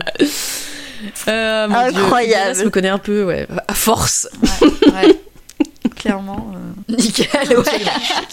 Euh, donc Jules, on te trouve sur Turbo Jules, dites CM, dites partout, sauf euh, Sur Instagram. sur Instagram, Sur c'est la voyageuse. Mais il me semble que si on cherche dites, on te ouais, trouve quand même. Possiblement. Je crois. Moi, quand je tag dites, euh, il me propose euh, ton compte. Donc, mais c'est peut-être parce que je te follow déjà. Et toi, Kit? Moi, c'est euh, Just Kit avec euh, des, un underscore au milieu et des fois un ou deux à la fin parce que c'est chiant, parce que Kit est déjà pris forcément. Et je suis sur Mastodon. Je suis sur Twitter encore toujours, mais j'y vais beaucoup moins parce que le riche fait chier. Euh, et euh, beaucoup sur Insta et TikTok. Et euh, j'essaye de monter ma chaîne YouTube, mais la santé mentale avant tout. Et euh, probablement euh, je revenir sur Twitch euh, l'année prochaine. Allez Allez, trop Allez, bien là. ça. Euh, bah écoutez, merci beaucoup à, à toutes. Vous avez des actus bientôt ou, ou pas spécialement à part les vacances euh, et euh, se goinfrer euh, pour les fêtes? Non. Eh ben, moi j'ai à euh, j'ai Furax. Furax, oui, le Il y a 25 Furax février. en février, absolument. euh, qui est euh, un, un événement caritatif pour lever des fonds contre les violences sexistes et sexuelles qui aura lieu les 25 et 26 février. Sur Twitch, on vous en dira plus début d'année. Ouais. Voilà. Et moi, le- le 25 aussi, Absolument. malheureusement, il va falloir vous séparer en deux. Je serai à Oh. l'Indie oui. Game de Lyon pour modérer Tout à fait. une table ronde, mais je n'en dis pas plus. C'est le retour de l'Indie Game Lyon, tout à fait. Euh, vous en saurez plus euh, très très bientôt, je l'espère. Bah écoutez, euh, merci encore une fois à vous les meufs. Euh, le chat, merci à vous d'avoir participé. Effectivement, à Furax, euh, où il y aura Jules, euh, il y aura Nathalie et Bibi et d'autres personnes. Et il y aura. Maudit, je crois. Oui, Il me on l'avait pas encore annoncé, mais Oui, c'est. Je crois que pour l'instant, il y avait que Nathalie et Bibi et, Je me et- sentais et gros Jules. comme une maison. ça. J'ai fait une Tom Holland What? Je savais pas que vous annonciez petite. Et ça, c'est les Gémeaux, un peu au fur et à mesure, mais. euh, Ah, Euh, mais c'était sûr, en fait, fermez-la Et les gens qui critiquent, euh, abonnez-vous déjà. Je te jure. Oh. Et euh, de toute façon, elles sont pas euh, mises en ligne de base. Bref. Et euh, bientôt, euh, la dernière émission Jour de Play de la saison qui aura lieu début janvier, mais vous en saurez plus très bientôt également. Voilà, je vais pas spoiler Jour de Play en plus d'avoir spoilé Furax. Euh, un événement à la fois, quoi. merci tout le monde. merci, tout le monde d'avoir suivi ce live et merci, euh, les gens du podcast aussi. À bientôt. Merci les meufs. Bye. Bye. Bonne Revoir. Allons nous laisser tout passer, tout lasser, tout casser. N'avons-nous là de malheur et de mots bien assez? D'hommes et hommes en bateau tombe à Calédonie. Qui reste aborigène à la fin des colonies. Et si l'on vous dit Dieu est mort Voyez la peur et les remords. Mais si l'on vous dit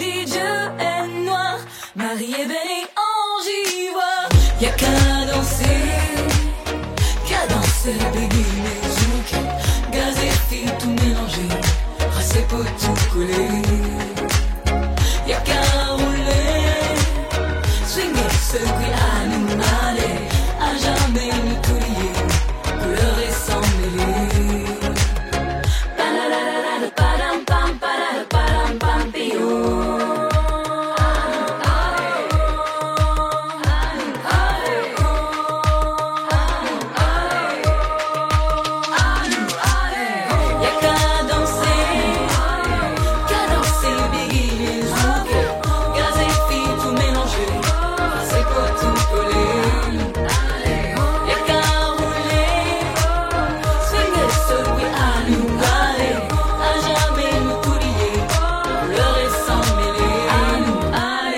mais je vais faire pipi d'abord.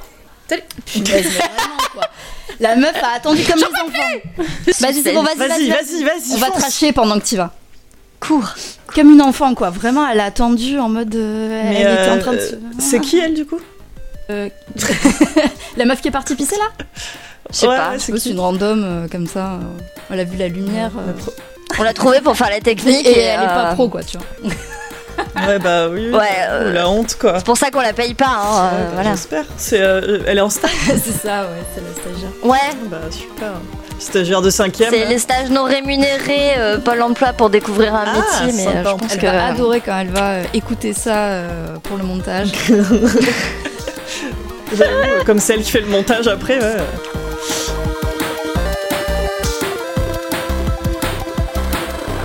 Bon, vous avez mon attention maintenant. Mais je ne sais pas si